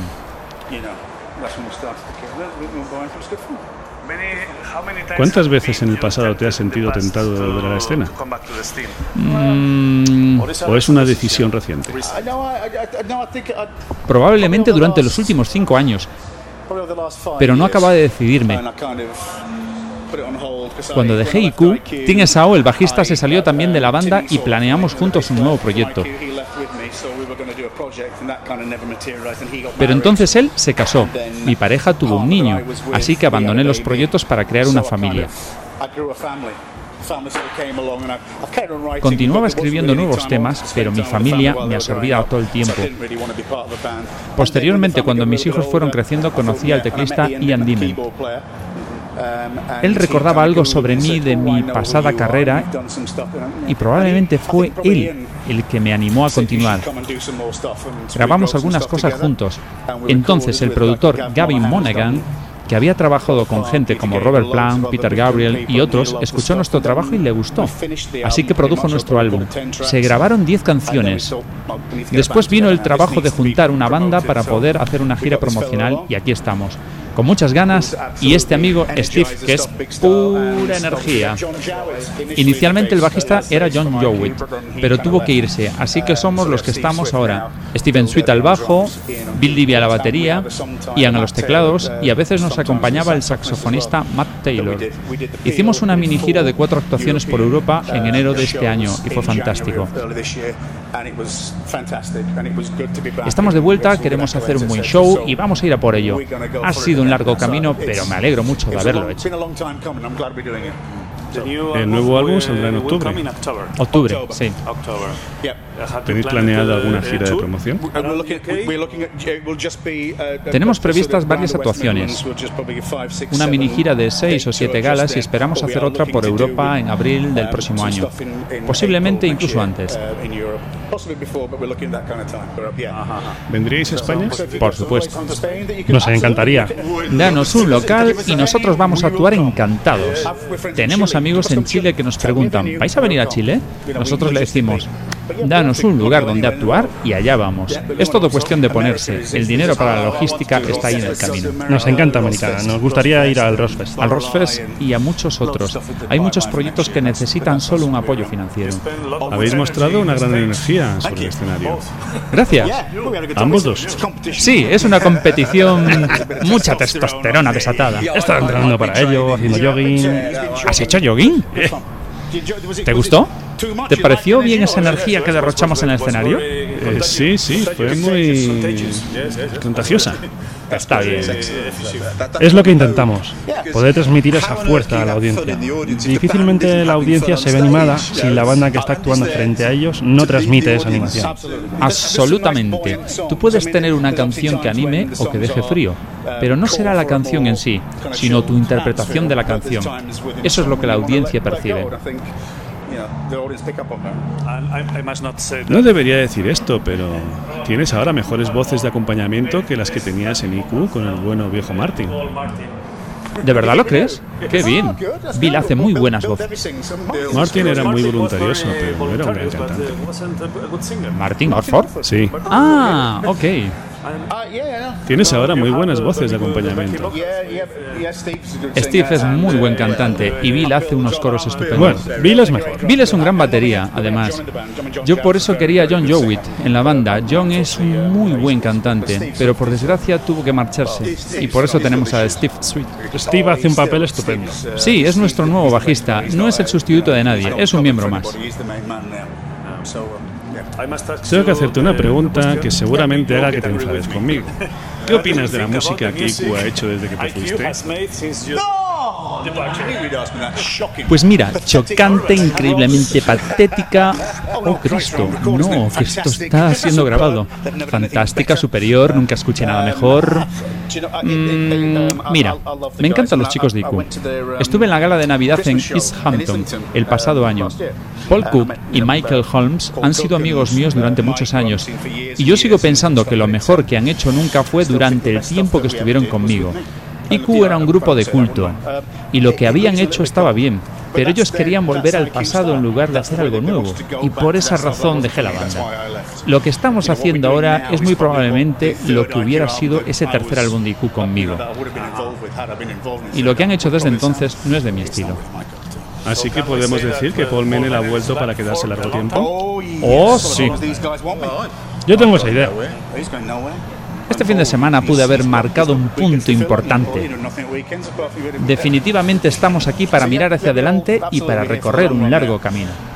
Muchísimas gracias por un gran espectáculo y por este buen rato que hemos pasado charlando. Gracias, gracias a vosotros por venir. Habéis sido muy amables durante la entrevista. Un placer, siempre que queráis. Os deseamos lo mejor para el futuro y mucho éxito. Muchas gracias. Muchas gracias. Chequean Facebook, estamos como amigos y esperamos ir pronto a España. www.paulmenel.com y por supuesto también en Facebook. Facebook, MySpace, mándanos un mensaje.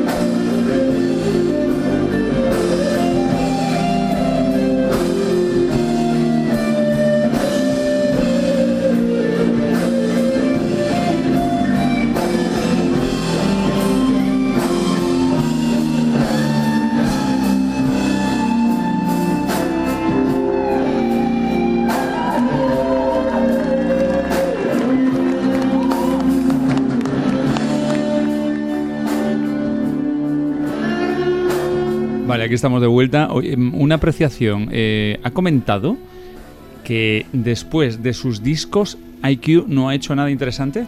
Eh, ¿Lo he entendido bien? Más o menos, sí. Sí, sí, no, yo. Bueno, eh, sobra, sobra decir que discrepo, pero bueno, no es Sí. que discrepe, es que me dan ganas de agarrar al señor este y decirle cuatro cosas. Hombre, imagínate nosotros allí, después de haberle visto en escena, que nos dijera eso. Evidentemente nosotros fuimos muy profesionales, mm, dijimos, "Ujú, vale, muy bien, es tu opinión.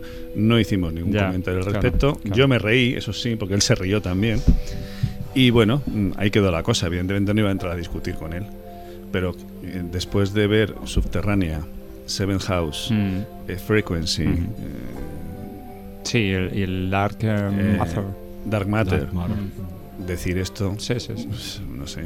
Ah, Incluso, no, no, incluso está- el Ever. El Ever, sí, sí, por supuesto. Yo creo que ni Moloco si estuviera diría no estoy de acuerdo. O sea, no, eh, eh, esta de vez no, acuerdo. esta vez no No, lo diría. Esto- No, no, de hecho Moloco dijo que para él el Ever era el mejor disco de IQ.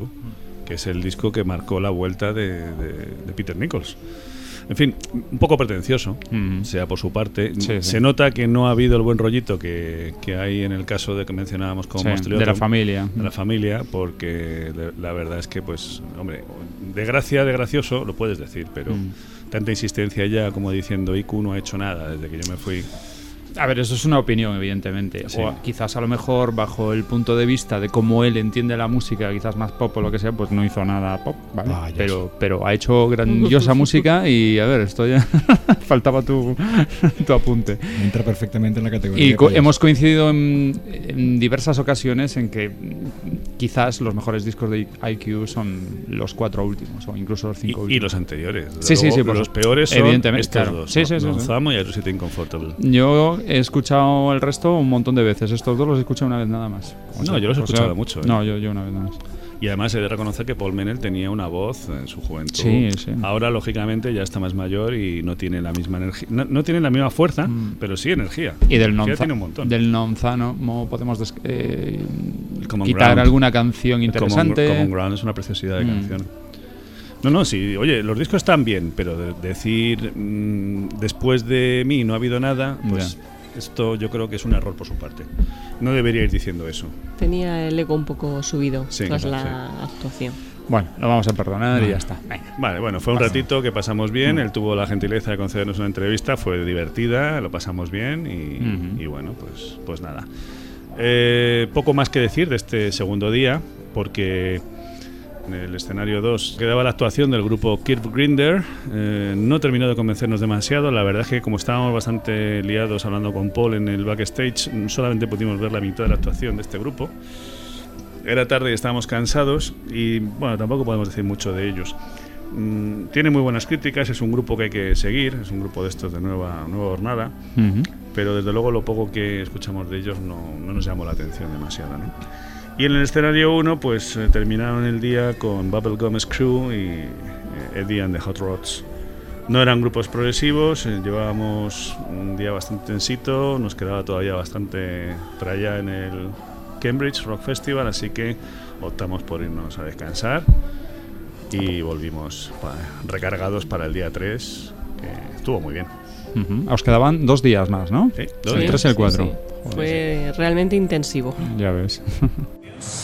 Yeah, what do you want? Sorry, uh, well, uh, hello, this is Paul Manel. Okay, what do you want me to say? What to say in Spanish? What, uh, you want to, what, what, what do you want me to say? Uh, You tell me what you want me to say. I'll In. Spanish is un saludo Un saludo. para los oyentes. Oh my god, that's difficult. I'm just saying a gig. Un saludo pa- Para los oyentes. para los oyentes. Oyentes. Ol- ol- Oyentes. Can I say it in English? It's easier. Hello, my name's Paul Manel, and is it the Subterranean? The audience of Subterranean. Salute to the audience of uh, Subterranean. Is Paul Manel, and all the best. We love you very much. Thanks a lot. Thank you.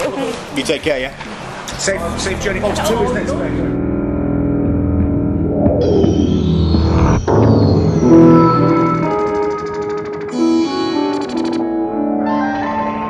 Estáis entrando en la zona crepuscular del sonido.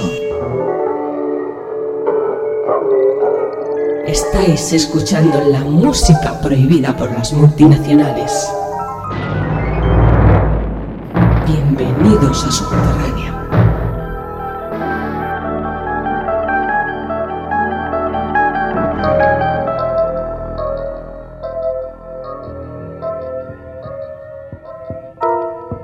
www.radiomirage.org.es Conecta con nosotros 24 horas de rock sinfónico progresivo en la red. Radio Mirage.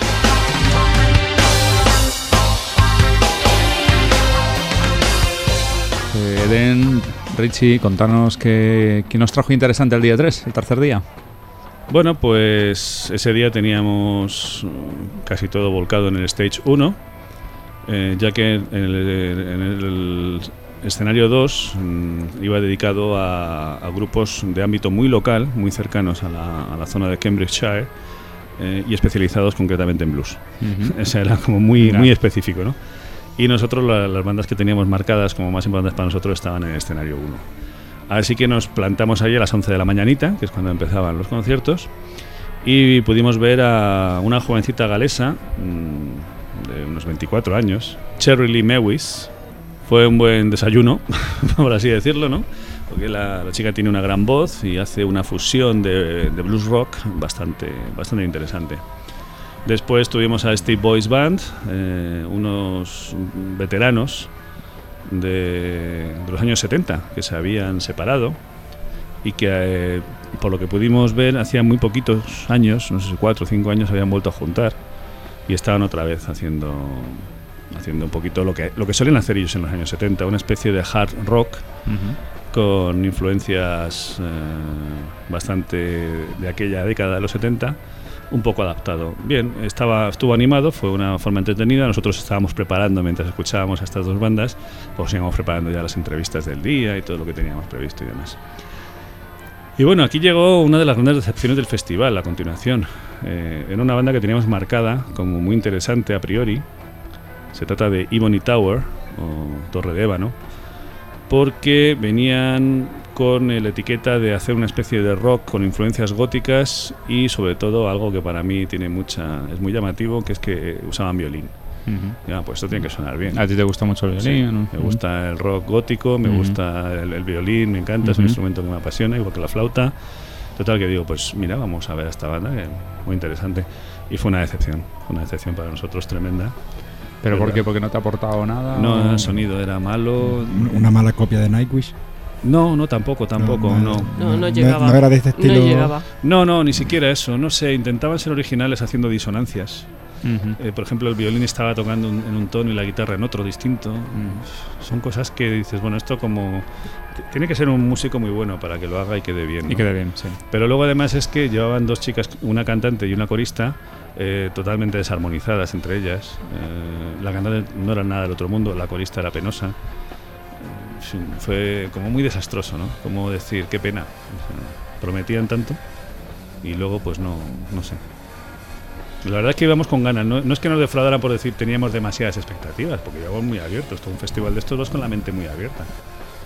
Pero realmente... Es, es como muchísimos grupos actuales que quieren seguir la moda esa de grupo gótico con chica al frente. Una No, especie- pero una tampoco. especie de moda de los Pe- últimos años. Vale, y- pero si haces esa moda y y intentas imitar. Si y haces darle- algo bueno. Pero es que, eh, es que ni siquiera eso. o sea, es que Mm. intentaban hacer algo diferente realmente, lo cual está muy bien, pero les salía fatal. Pero mal. No sé, a mí desde luego no me convencieron nada, me aburrieron. mm, Estuvimos allí intentando, como, como media hora intentando sacar algo de aquello, hasta que al final dijimos, ¿qué hacemos aquí perdiendo el tiempo en vez de irnos a tomar un café? Pues nada, comentar vuestras experiencias es para bien o para mal. O sea, si Sí, nos, sí, no sí. os ha gustado, no os ha gustado y punto. No, no, para No, no, nada. y es una pena, es una pena. Ujú. Sin embargo, después tuvimos. Uf, vaya, vaya, vaya Tela, racha tuvimos. tela, ¿no? Sí, todo lo que nos, nos, de- nos tiró para abajo Ebony Tower, nos lo levantó el grupo que salió a continuación y los siguientes. Era otra de las expectativas y que para nosotros, sin duda alguna, eh, vamos a mencionar o vamos a nombrar como el grupo absoluto revelación del, del Cambridge Rock Festival 2011. Se trata de Stolen Earth, nombre curioso, significa algo así como tierra robada, Ujú. tierra como planeta, ¿eh? Y es el grupo que ha formado re- tan recientemente como que esta era su absoluta primera actuación en directo. Heidi Widop, que era la primera cantante que tuvo allá por, eh, Mosley Autumn. por el lejano Ujú. 95 Ujú. Mosley Autumn. Ujú. Y bueno, se ha rodeado de un grupo de buenos músicos y la verdad es que ha hecho un proyecto muy muy interesante. Nosotros habíamos tenido ocasión de escuchar un par de maquetillas, sonaba muy bien, pero cuando saltaron al escenario, se pusieron a tocar y nos, de- nos dejaron totalmente flipados, con la boca abierta, lo bien que sonaban, lo bien conjuntados que estaban y la calidad de los temas. Y era su primera actuación en directo. primera actuación en directo, Eso es en un como, escenario. como banda, mucho- como tiene banda juntos. Sí, sí, claro. Eso tiene Sí, mucho sí, sí. mérito. Y salieron con muchísima energía. Muchísima, La, muchísima. la transmitían, que es lo importante. Tiene mucho mérito y además se demuestra de que está claro que hay una buena dirección y unos excelentes músicos. evidentemente. Heidi de por sí pues es un terremoto de chica en el escenario. eh, canta, toca la guitarra, las dos cosas las hace estupendamente bien. Se ha rodeado de unos músicos excelentes, como son mencionar por ejemplo a John Sykes a los teclados, eh, Adam Dawson, un guitarrista estupendo, que sabe sacar esas emociones, ¿no? Sabe, como digo Mm. yo, hacer llorar y cantar y reír a la guitarra. Mm. La verdad es que mm, nos sorprendió porque no son precisamente músicos de estos que podemos decir, tienen, tienen todos una larga carrera, pero no han sido, no han pertenecido a grandes bandas Ujú. importantes, ¿no? Bueno, no, no habrán tenido la suerte, pero eso no quiere decir nada. El caso es que bueno, fue una actuación que nos dejó un buen sabor de boca, muy contentos, muy, eh, muy emocionados y además estupendo porque teníamos muchas ganas de, de entrevistar a Heidi y la verdad es que no entrevistas igual a un, a un músico que te ha gustado su actuación mucho que a uno que te ha dejado un poco indiferente. Claro, sí, sí, está claro. Y Sí, el, el entusiasmo entonces, mm, pues, claro, fuimos es muy hacia el backstage eh, muy contentos, ¿no? De decir, Mm. joder, qué, qué bien ha estado esta banda. Qué pena que no tenga ningún disco todavía, porque no- es que no han, no han tenido tiempo ni de editar un disco siquiera. Y seguro que ellos encantadoraban por encima, ¿no? Sí, sí, bueno, es divertidísima. Mira, para muestra un botón. Hola. Hola gente. Eh, hola gente. Eh, estoy encantada de hablar contigo y eh, espera hablar otra vez contigo y tú disfruta de la música. Eh, adiós. Y saludos para los oyentes de Subterránea. Subterránea. Ay, ay, ay, ay, ay. Otra vez. No, no puedes recordar. Es muy grande. Muchas palabras. Ah, pues en inglés. En inglés. Greetings to the people of Subterranean Radio. Is it Subterranean? Subterranean, Subterranea Radio, and um, I'll be checking you out and tuning in. Thank you very much, Heidi. And, uh, Thank best- you. Sorry about my terrible Spanish. It was No. years ago when I left, and I can't remember a lot. The child very good and very nice from you. ¿Pero habla español? Sí, sí, es que ella Ah, estuvo viviendo en España. bien, ¿no? Sí, ella Sí. estuvo viviendo en España un tiempo. Ah, vale. Y en el Mediterráneo, creo que me nos dijo por Altea, ¿no? Por Gandía, Sí, no sé dónde. sí, Bueno, sí. típico. Que hacía ya muchos años y que había olvidado, pero que tiene, tiene algunas cosillas. Y, la, y sabe algo, ¿no? Y la pobre, la pobre chica estaba ahí intentando decirnos cosas en español, pero la verdad es que le costaba. Y esto fue después de la entrevista. Si os parece, vamos a, vamos a escuchar la entrevista completa con Heidi Widop. Muy bien. Heidi Widop, es un placer estar aquí contigo. Lo mismo digo. Cantante del grupo Stone and Earth. Para nosotros, y tras haber asistido a su actuación, probablemente sean el grupo revelación de este Cambridge Rock Festival 2011. Brilliant. Estupendo, estupendo. Para mí significaría mucho ser reconocida como tal. Empecemos con una pregunta tonta. ¿Por qué te gusta España? Porque estuve viviendo allí cinco años y me encantó. La gente es fantástica, el clima es obviamente fantástico, el país es precioso, la gente tiene una actitud completamente diferente ante la vida. ¿En qué parte de España viviste? Estuve en Mallorca durante tres años y medio y después en un pueblecito entre Valencia y Alicante durante otro año y medio. Y fue como estar en otro mundo. Toda la gente en ese país es tan campechana, con esa actitud hacia la vida, todo allí está bien. Excepto la música y la cerveza. Sí, bueno, en realidad me gusta la Mao, aunque mi favorita es la Lager, pero sí, carecen de unas buenas cervezas auténticas. Entrando en terreno musical. Me encanta el flamenco. Oh, no, nosotros lo odiamos. ¿Lo odiáis? ¿O no? A mí me encanta, en serio. Dice que le encanta el flamenco. Sí, sí, realmente me gusta. ¿De verdad que lo odiáis? Sí, sí, totalmente. Verás, es que en mi juventud fui técnico de sonido y tuve que hacer cientos de galas flamencas de todo tipo. Sí, supongo que quedaste saturado. Nosotros no tenemos en Inglaterra nada parecido. Afortunadamente, afortunadamente. Pero tenéis un folclore celta estupendo, que es mucho mejor, menos para nuestros gustos. Sí, aunque yo también he tenido bastante de eso. ¿Es Stolen Earth tu mayor proyecto hasta la fecha?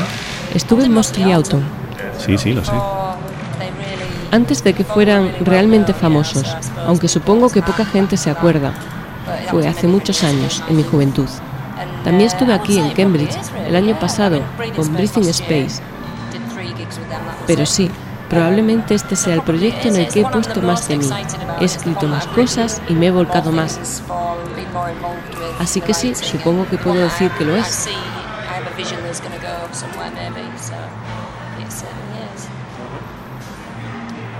¿Estás trabajando actualmente en más proyectos? Escribo mi propio material en plan casero, grabando en mi propia casa. Escribo las bases y luego intento incorporar el resto. Pero no siempre encuentras el tiempo necesario. Cuando tienes que cuidar de un hijo tú sola, los hijos absorben la mayor cantidad del tiempo. No siempre puedes hacer lo que te gustaría. bring that out yet, so it's early days. But other than that, just this single parent, you see. Children take up lots of your time. You can only do so much in life. ¿Cuándo podemos esperar el primer álbum de Stolen Earth? Oh, Tenemos mucho trabajo, ya que contamos con suficiente material como para hacer dos o tres álbumes. Pero poner todo en orden y grabarlos requiere mucho tiempo y dinero. Lo haremos lo más pronto posible. Me gustaría decir que espero que sea durante este año, pero no puedo asegurarlo. Esperemos que sea pronto. Sí, tiene que ser pronto. ¿Cómo ha sido la experiencia de tocar aquí en el Cambridge Rock Festival? Oh. Oh, fantástica. Ya estuve aquí el año pasado con Breathing Space y fue estupendo. Pero esto ha sido completamente diferente. Ha sido algo más personal para mí esta vez. Es un gran festival. Todo el mundo es encantador y amigable. La gente acude a este festival a escuchar y conocer, porque aman la música, porque la viven. Es un festival muy especial y de mucha calidad. Ojalá vengamos de nuevo el año que viene. ¿Ha sido la reacción del público ante tu actuación lo que esperabas? Uf, realmente no sabía qué esperar. Ha sido la reacción que deseaba, pero no me atreví a esperar nada. Estoy contenta. Hablando de mí, estoy realmente impresionado, porque yo esperaba un buen espectáculo, pero ha sido aún mejor de lo que esperaba. Oh, estupendo. ¿Lo pasaste bien? Sí, debo decir que muy pocas bandas son capaces de ponerme los pelos de punta.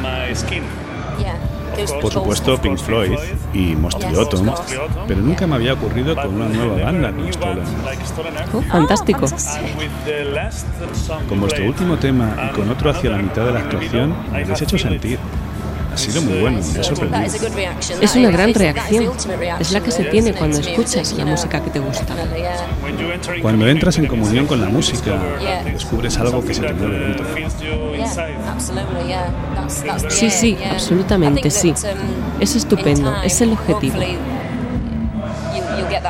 Espero que con el tiempo puedas sentir aún más, que consigamos hacer las cosas aún mejor para que lleguen. He olvidado dos de mis bandas favoritas que también suelen ponerme los pelos de punta, Pendragon e IQ. Nunca había oído hablar de ella. ¿A quién no conoces? ¿A IQ o a Pendragon? Haiku, nunca había oído hablar de ellos. El álbum Subterránea, por nuestro nombre, IQ. Llevan 30 años en la música. Vaya, nunca los escuché. Peter Nichols, Mike Holmes. No los conozco. Tengo que escucharlos. Bueno, tenemos alguna pregunta más. Me he perdido. ¿Qué tal tu español? ¿Lo olvidas o te acuerdas? ¿Qué? Tu español, tu español, ¿qué tal tu español? ¿Te acuerdas? Your Spanish. Sí. ¿Lo olvidas o lo recuerdas? ¿Recuerdas? Is that remember? Remember. Do I remember? Do you remember your Spanish? Poquito. Poquito. Todo el mundo conoce esa palabra, poquito. Pero mi gramática es terrible. Me defiendo un poco, pero con la gramática me estrello. Siempre digo mal todas las terminaciones. Sí, es la parte más difícil. Desde luego que lo es. Pero es precioso. Es un idioma muy bello. No está mal. Tal vez el italiano es más musical. No sé, a mí me gusta. Es un idioma en el que se puede gritar. Como te dije antes, no puedo creer que esta haya sido vuestra primera gala en directo. La banda suena muy compacta y Escribí esto durante vuestra actuación. Es muy sorprendente. Bueno, parece que hemos sido afortunados. Os habéis mostrado muy bien preparados. Sí, hemos ensayado bastante durante los últimos meses, pero yo creo que por mucho que ensayes, nunca llegas a hacerlo bien si no haces algún directo. Lo necesitas para sentir realmente la vibración. Puedes estar ensayando durante un año, pero nunca llegarás a alcanzar un buen nivel hasta que estés actuando en directo de forma habitual. Tenemos un largo camino por delante. Lo hicisteis realmente bien. Genial. Una última pregunta. ¿De dónde viene el nombre de Stolen Earth? En realidad no estoy muy segura. Cuando surgió el tema de ponernos un nombre, empezamos a poner sobre la mesa un montón de posibilidades. Sí, realmente lo fue. Hicimos una lista enorme en la que había de todo. Entonces surgió el de Earth. Quería algo que fuese fácil de encontrar por internet, que la gente pudiese encontrarnos sin problemas. Me gustaba el sonido del nombre. Al final nos pusimos todos de acuerdo porque no nos poníamos de acuerdo en ningún otro. Y esa es la historia de cómo surgió. Me gusta la sonoridad del nombre, el nombre de la tierra, ese toque misterioso. Y ahora que lo tenemos, creo que es un nombre que hace que la gente se quede con él. No era uno de los nombres favoritos de algunos miembros de la banda, pero ahora que lo tenemos y nos hemos acostumbrado, creo que a todos nos gusta. Es tiempo de dejarte, que descanses y que disfrutes del resto del festival. Me voy a por un whisky. Pero antes, ¿puedes hablarme un poco de tus principales influencias musicales? Debo decir que la música con la que crecí, la que me gustaba más tocar, Pink Floyd, la música que más he llevado siempre en mi corazón es Pink Floyd, Jethro Tull, Barclay James Harvest, Roy Harper, ese tipo de música propia de la época. No me suelen gustar cosas demasiado modernas. De vez en cuando escucho Coldplay y unas pocas bandas más. Pero mi bagaje musical está más basado en otros tiempos.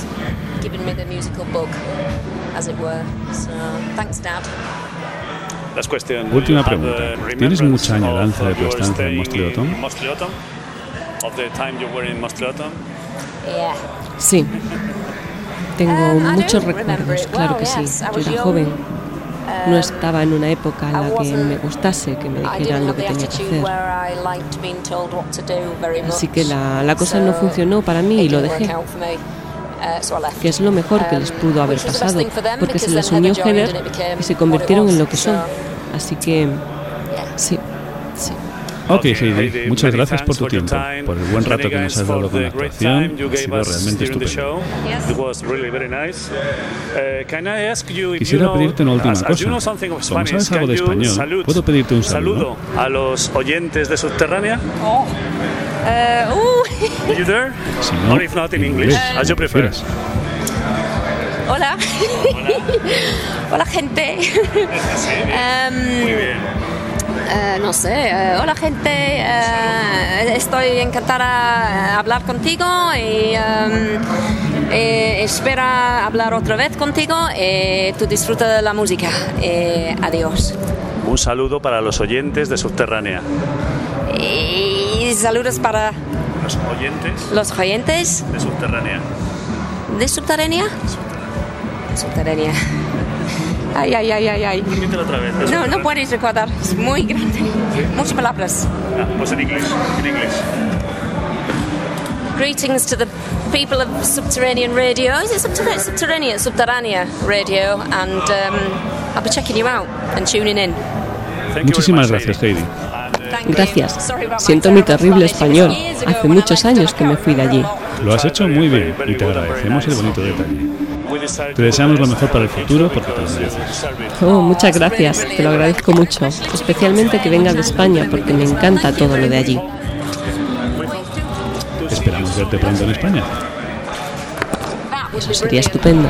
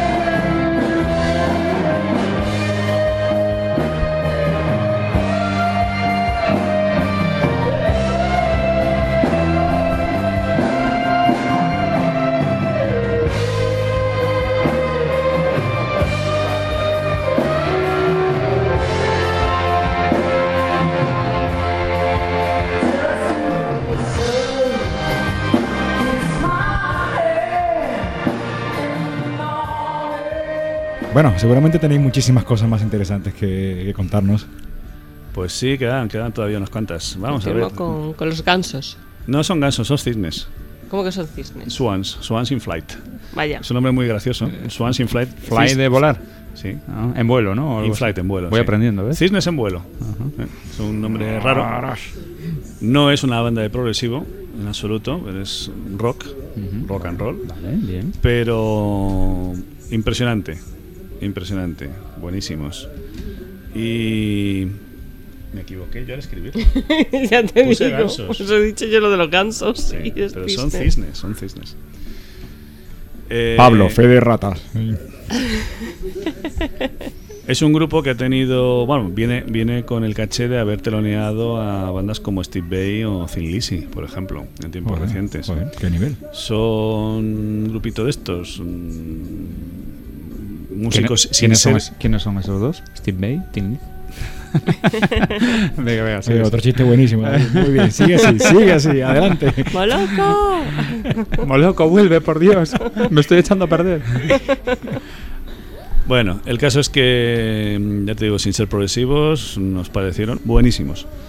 Eh, disfrutamos viéndoles y escuchándoles, además, no sé, una puesta en escena que tenían fenomenal, los movimientos, la, la- eso que se transmite, ¿no? Muchas veces, que no Vale. solamente con tocar, Mm. sino también con, eh, con darte al público, ¿no? Y transmitir Conclusión. alegría. Hay más vida más allá del progresivo. Por supuesto, claro. por supuesto. Y bandas como esta. No, no, hay bandas de rock muy buenas. Muy sí. recomendables. Así Mm. que, como es bastante desconocida, yo os digo: tomad nota, Swans in Flight, Mm. Cisnes en vuelo. Yo voy a tomar nota.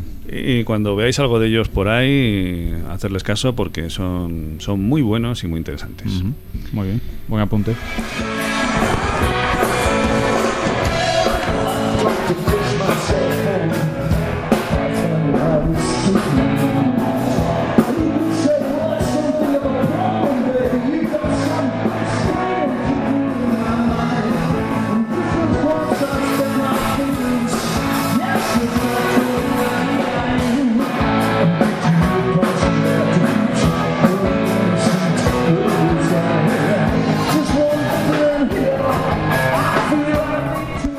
Y después de Swans in Flight, pues como no hay dos sin tres, eh, nos tocaba el plato fuerte del día, ni más ni menos que Panic Room. Ah, muy bien. Muy bien. Panic Room, el, el grupo, vamos a, vamos a hacer un poquito de historia. Érase una vez que se era una banda de Gales llamada Karnataka. Ujú. Que algunos que me Ah, por conocéis sabéis que. No, por todos no, por desgracia, pero sabéis que yo soy de los que siempre he defendido Karnataka. Angel, como son demasiado melódicos para sus gustos heavy metaleros, pues siempre ha, ha Sí, intentado sí. huir de. No, te- No, tengo que reconocer que me, me- me ha hecho casi dormir algunas veces. pensé, pensé que iba a decir que, que tengo que reconocer que me gustan. que no. Estos dobladores. Sí, me, da, un poco de sueño, pero bueno, quizás tengo que intentarlo más. Vamos, que si doblan un alambre se siente en home, me duermo. Bueno, Karnataka es muy parecido al estilo Mostreleotom, Ujú. solo que tienen un poquito más folk, un poquito más eh, melódico. Eh, de todas formas, Karnataka dejó de existir, es una banda que se fragmentó y se dividió en tres cachos. Por un lado quedó su bajista, que es el único que ha seguido con el nombre de Karnataka. Segundo cacho, por así decirlo, eh, donde se ha ido, por ejemplo, Rachel Jones, la, cantante, es The Reasoning, una banda estupenda que ha hecho unos discos que recomendamos y los que haremos largo y tendido aquí en Subterránea. Y la tercera parte, por así decirlo, ni más ni menos que con cuatro ex miembros de Karnataka, es Panic Room. Y Panic Room está liderada por eh, Amari Helder, la gran dama de- del progresivo. Amari Helder la podéis ver con Mostriotom, con un registro completamente distinto a que la podéis ver con Panic Room. Ujú. En Mostriotom se la ve vestida de negro, se la ve con flauta, con teclado, haciendo coros, dando una parte muy importante del sonido de Mostriotom.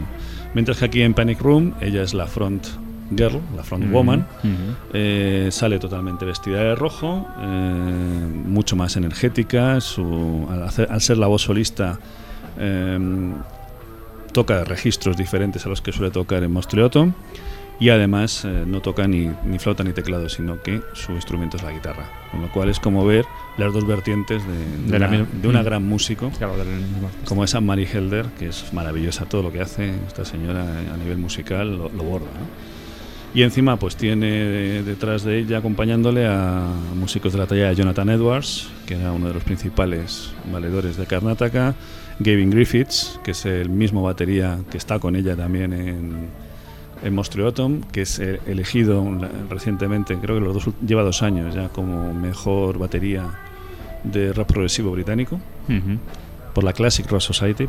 Y bueno, pues con todo esto es un grupo que ya ha sacado su segundo disco y que tienen una solidez muy grande. Por desgracia, sí tenemos que decir que no sonaron bien eh, los primeros 20 minutos o algo así.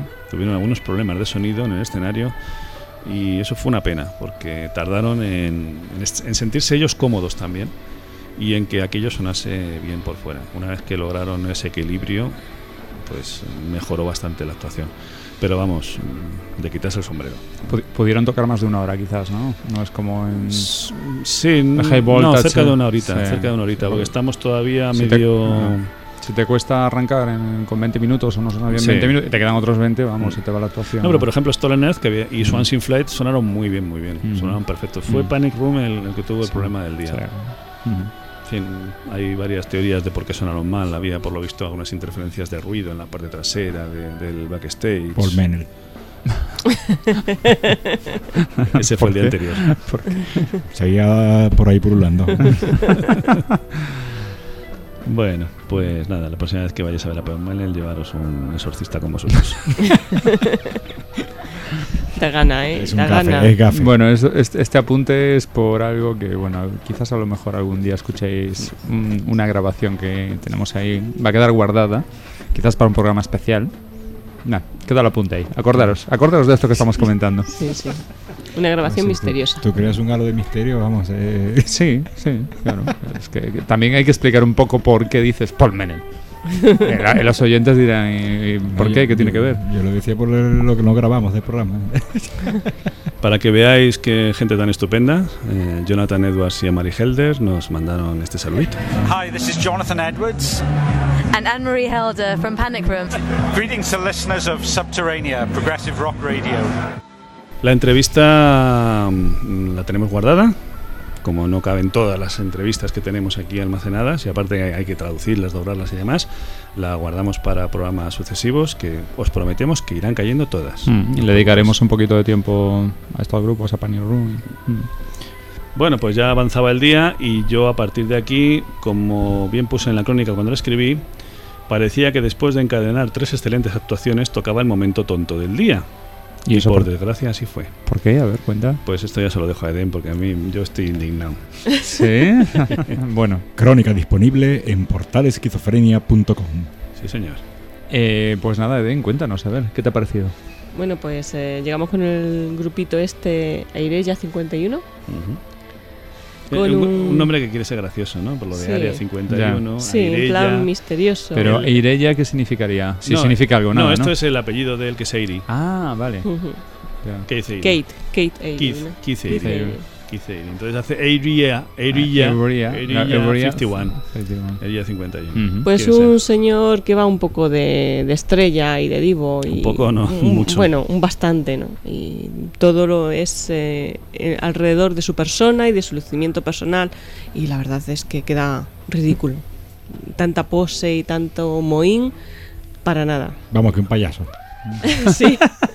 Pero dilo bien, dilo bien, Literalmente. así. Literalmente. Payaso. Una categoría perfecta de payasa. Sí, sí, sí, sí. Luego sí. lleva una corista que va todo el rato Bueno. mirando hacia atrás porque no sabe ni lo que tiene que cantar, ni cuándo, ni dónde.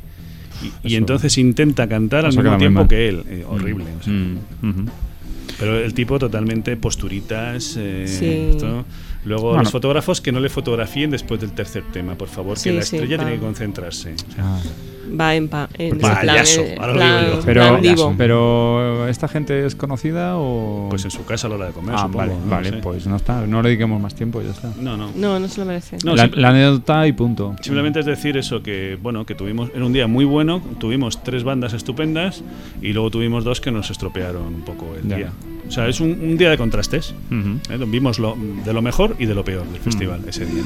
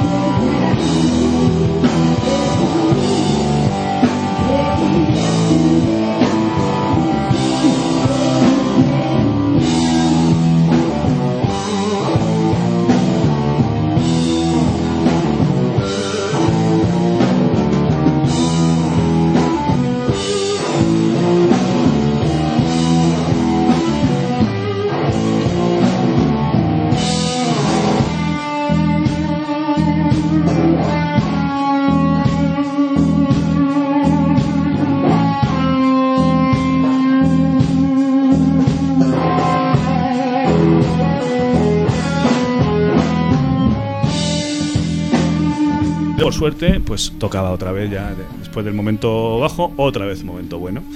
Ya no estamos en progresivo, estamos hablando de... Chantel MacGregor. Sí, señor. Un en gran, persona. un gran descubrimiento. Es una señorita que toca la guitarra, canta, no es muy buena cantando, pero vamos. lo Se hace defiende bien, se defiende tiene muy una bien. voz peculiar. Pero sobre todo es su, su forma de tocar. su forma de tocar. Es una. Le podría llamar una reina del blues. Toca excelentemente bien, acaricia la guitarra como nadie. Y claro, uno está acostumbrado a ver a los famosos guitar heroes, ¿no? Ujú. Lo Esta que es no se una- imagina es una, una guitar heroine Ah. y que encima viste con un vestido normalito de florecitas. de- Sí, muy sencilla. muy sencilla, no va ahí de cuero negro con, Mm. con tachuelas y eso, no, no, no, va muy, muy normalita. O sea, esa la señora a hacer su papel, a tocar y, y O las sea, que vive se, mete dentro de la música y... Una chica que, con la, eh, que te podrías cruzar con ella por Madrid y de repente sube en el escenario y empieza a tocar la guitarra y a tocar blues eh, y de te una quedas manera increíble. alucinado, ¿no? exactamente. Eso sí que es curioso. Y luego es un sí. trío, lleva un, un bajista, Richard Ritchie, tocayo mío. Sí, sí, sí, Total. Es un bajista estupendo y a la batería Martin Rushworth. Rushworth. Rushworth. Ah, Rush. Un trío, vamos, fenomenal. Ellos solitos nos dejaron encandilados durante una, una horita larga, una horita y cuarto más o menos que estuvieron Sí, tocando. Y la verdad que fue, después del aire ya, Ya. fue como recuperar por fin otra vez. Una a- bocanada de aire fresco. Sí, sí. Sí, y además con una, eso, mucha sencillez en el escenario que transmitía muchísimo. Es lo bueno del Cambridge. Como estáis viendo, es una mezcla de estilos, lo cual te va permitiendo alternar ¿no? entre figuras progresivas con figuras no progresivas. Pero a diferencia de lo que ocurre, por ejemplo, en High Voltas, que están discriminados, por así decirlo, ¿no? unos en un lado, otros en otro, unos en el escenario gordo, otros en el escenario pequeño, aquí todo está mezclado. Ujú. Entonces el progresivo tiene una presencia importante, pero no única. Ujú. Pero su presencia es lo suficientemente importante como para que tenga eh, primeras figuras y al mismo tiempo estás viendo a otros eh, músicos y teniendo la oportunidad de disfrutar actuaciones de géneros del rock, desde blues, rock and roll, hard rock, hasta heavy metal. Eh, vamos, yo creo que podría haber hasta en un momento dado hasta country rock, hasta Sí, folk sí, sí, rock. sí, sí. Eh, podemos llegar, ¿no? O sea, eh, todos los géneros habidos y por haber que os podéis imaginar están representados en Cambridge Rock Festival y eso siempre es algo muy, a- muy de agradecer Eh, para los que nos gusta la música rock. ¿Te están pagando algo los organizadores del Cambridge Rock Festival? No, pero si quieren les doy mi cuenta, ¿eh? Se, se ha notado que los de High Voltas no te han pagado nada, ¿eh? al revés. Que para nosotros ha sido un gran descubrimiento, ¿eh? Sí, no, no, sí. sí. Por lo que estáis comentando, Yo realmente vale la pena, ¿eh? O sea, Un día como de- este, donde tengo a, a dos bandas progresivas maravillosas como Stolen Earth y Panic Room, y que entre medias veo a dos super bandas como Swans in Flight y Chantel McGregor, Chantel McGregor, perdón, pues yo para mí ya el día está perfecto. Que Ebony Tower y el Airella, pues no me lo estropean. Además, todavía no acababa aquí la cosa, quedaban los dos platos fuertes del día. Nada de progresivo, pero un rock and roll de muy buena calidad. Larry Miller, un guitarrista de esos enérgicos y entusiasta que también dijo, "Bueno, pues mira, mm, después de la señorita MacGregor, cualquiera que se, atreva a salir al escenario a decir yo también soy capaz, ¿no? Y lo hizo Larry Miller y lo hizo muy bien. hizo muy bien. Muy bien, muy bien. Y luego un grupo que Angel me había hablado mucho de ellos, The Choir Boys. Choir Boys. Sí, sí, son buenísimos. Lo que pasa es que hemos de reconocer que nosotros estábamos agotados, que al día siguiente teníamos el super día. Claro, con tanta entrevista, tanto... Y bueno, es que además en el, en el backstage estuvimos un montón de rato, estuvimos hablando poco, eh, la entrevista a Heather la hicimos este día, Ajá.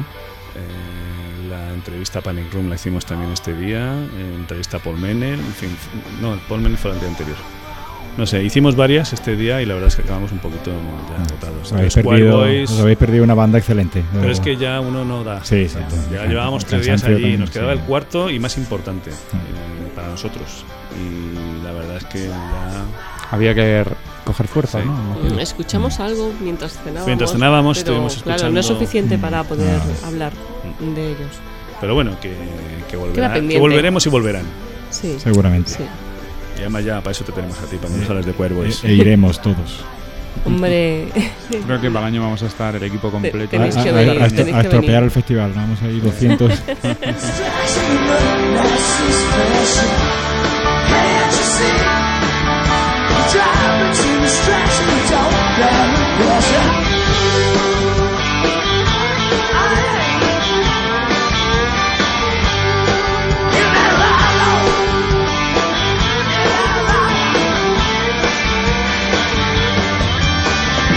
We travel miles into outside. Always gets cold, rolling down. Cross, cross, seems so apart.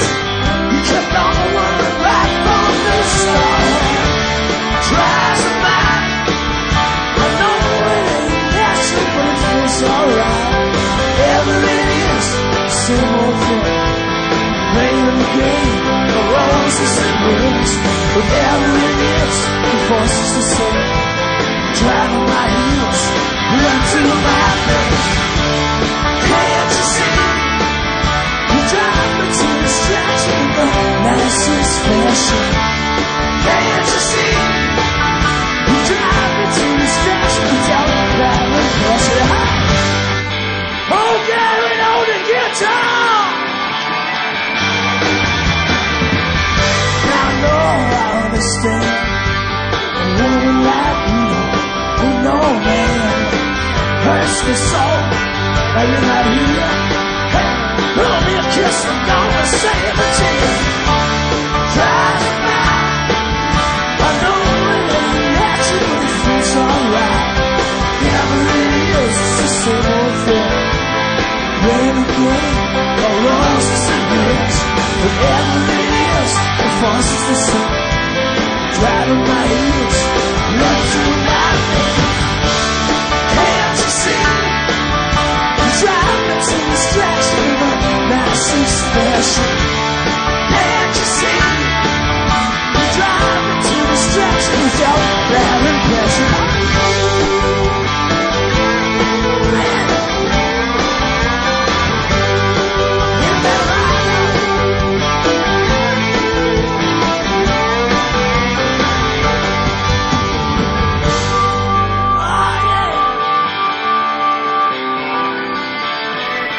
Como podéis ver, no hemos estado ociosos este verano y la, cantidad de material que os traemos es enorme.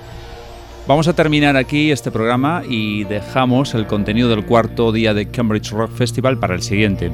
¿Qué os parece? Pues es que ese cuarto día fue tan intenso y prolífico en buenos grupos progresivos que nos va a ocupar un buen tiempo contar todo como se merece. Así que le pedimos a la audiencia que nos permita que dejemos todo ese material para el siguiente programa. Terminamos con un temita de Panic Room llamado Satélite, que es el que da nombre a su segundo álbum. No os perdáis el siguiente programa de Subterránea. Hasta pronto.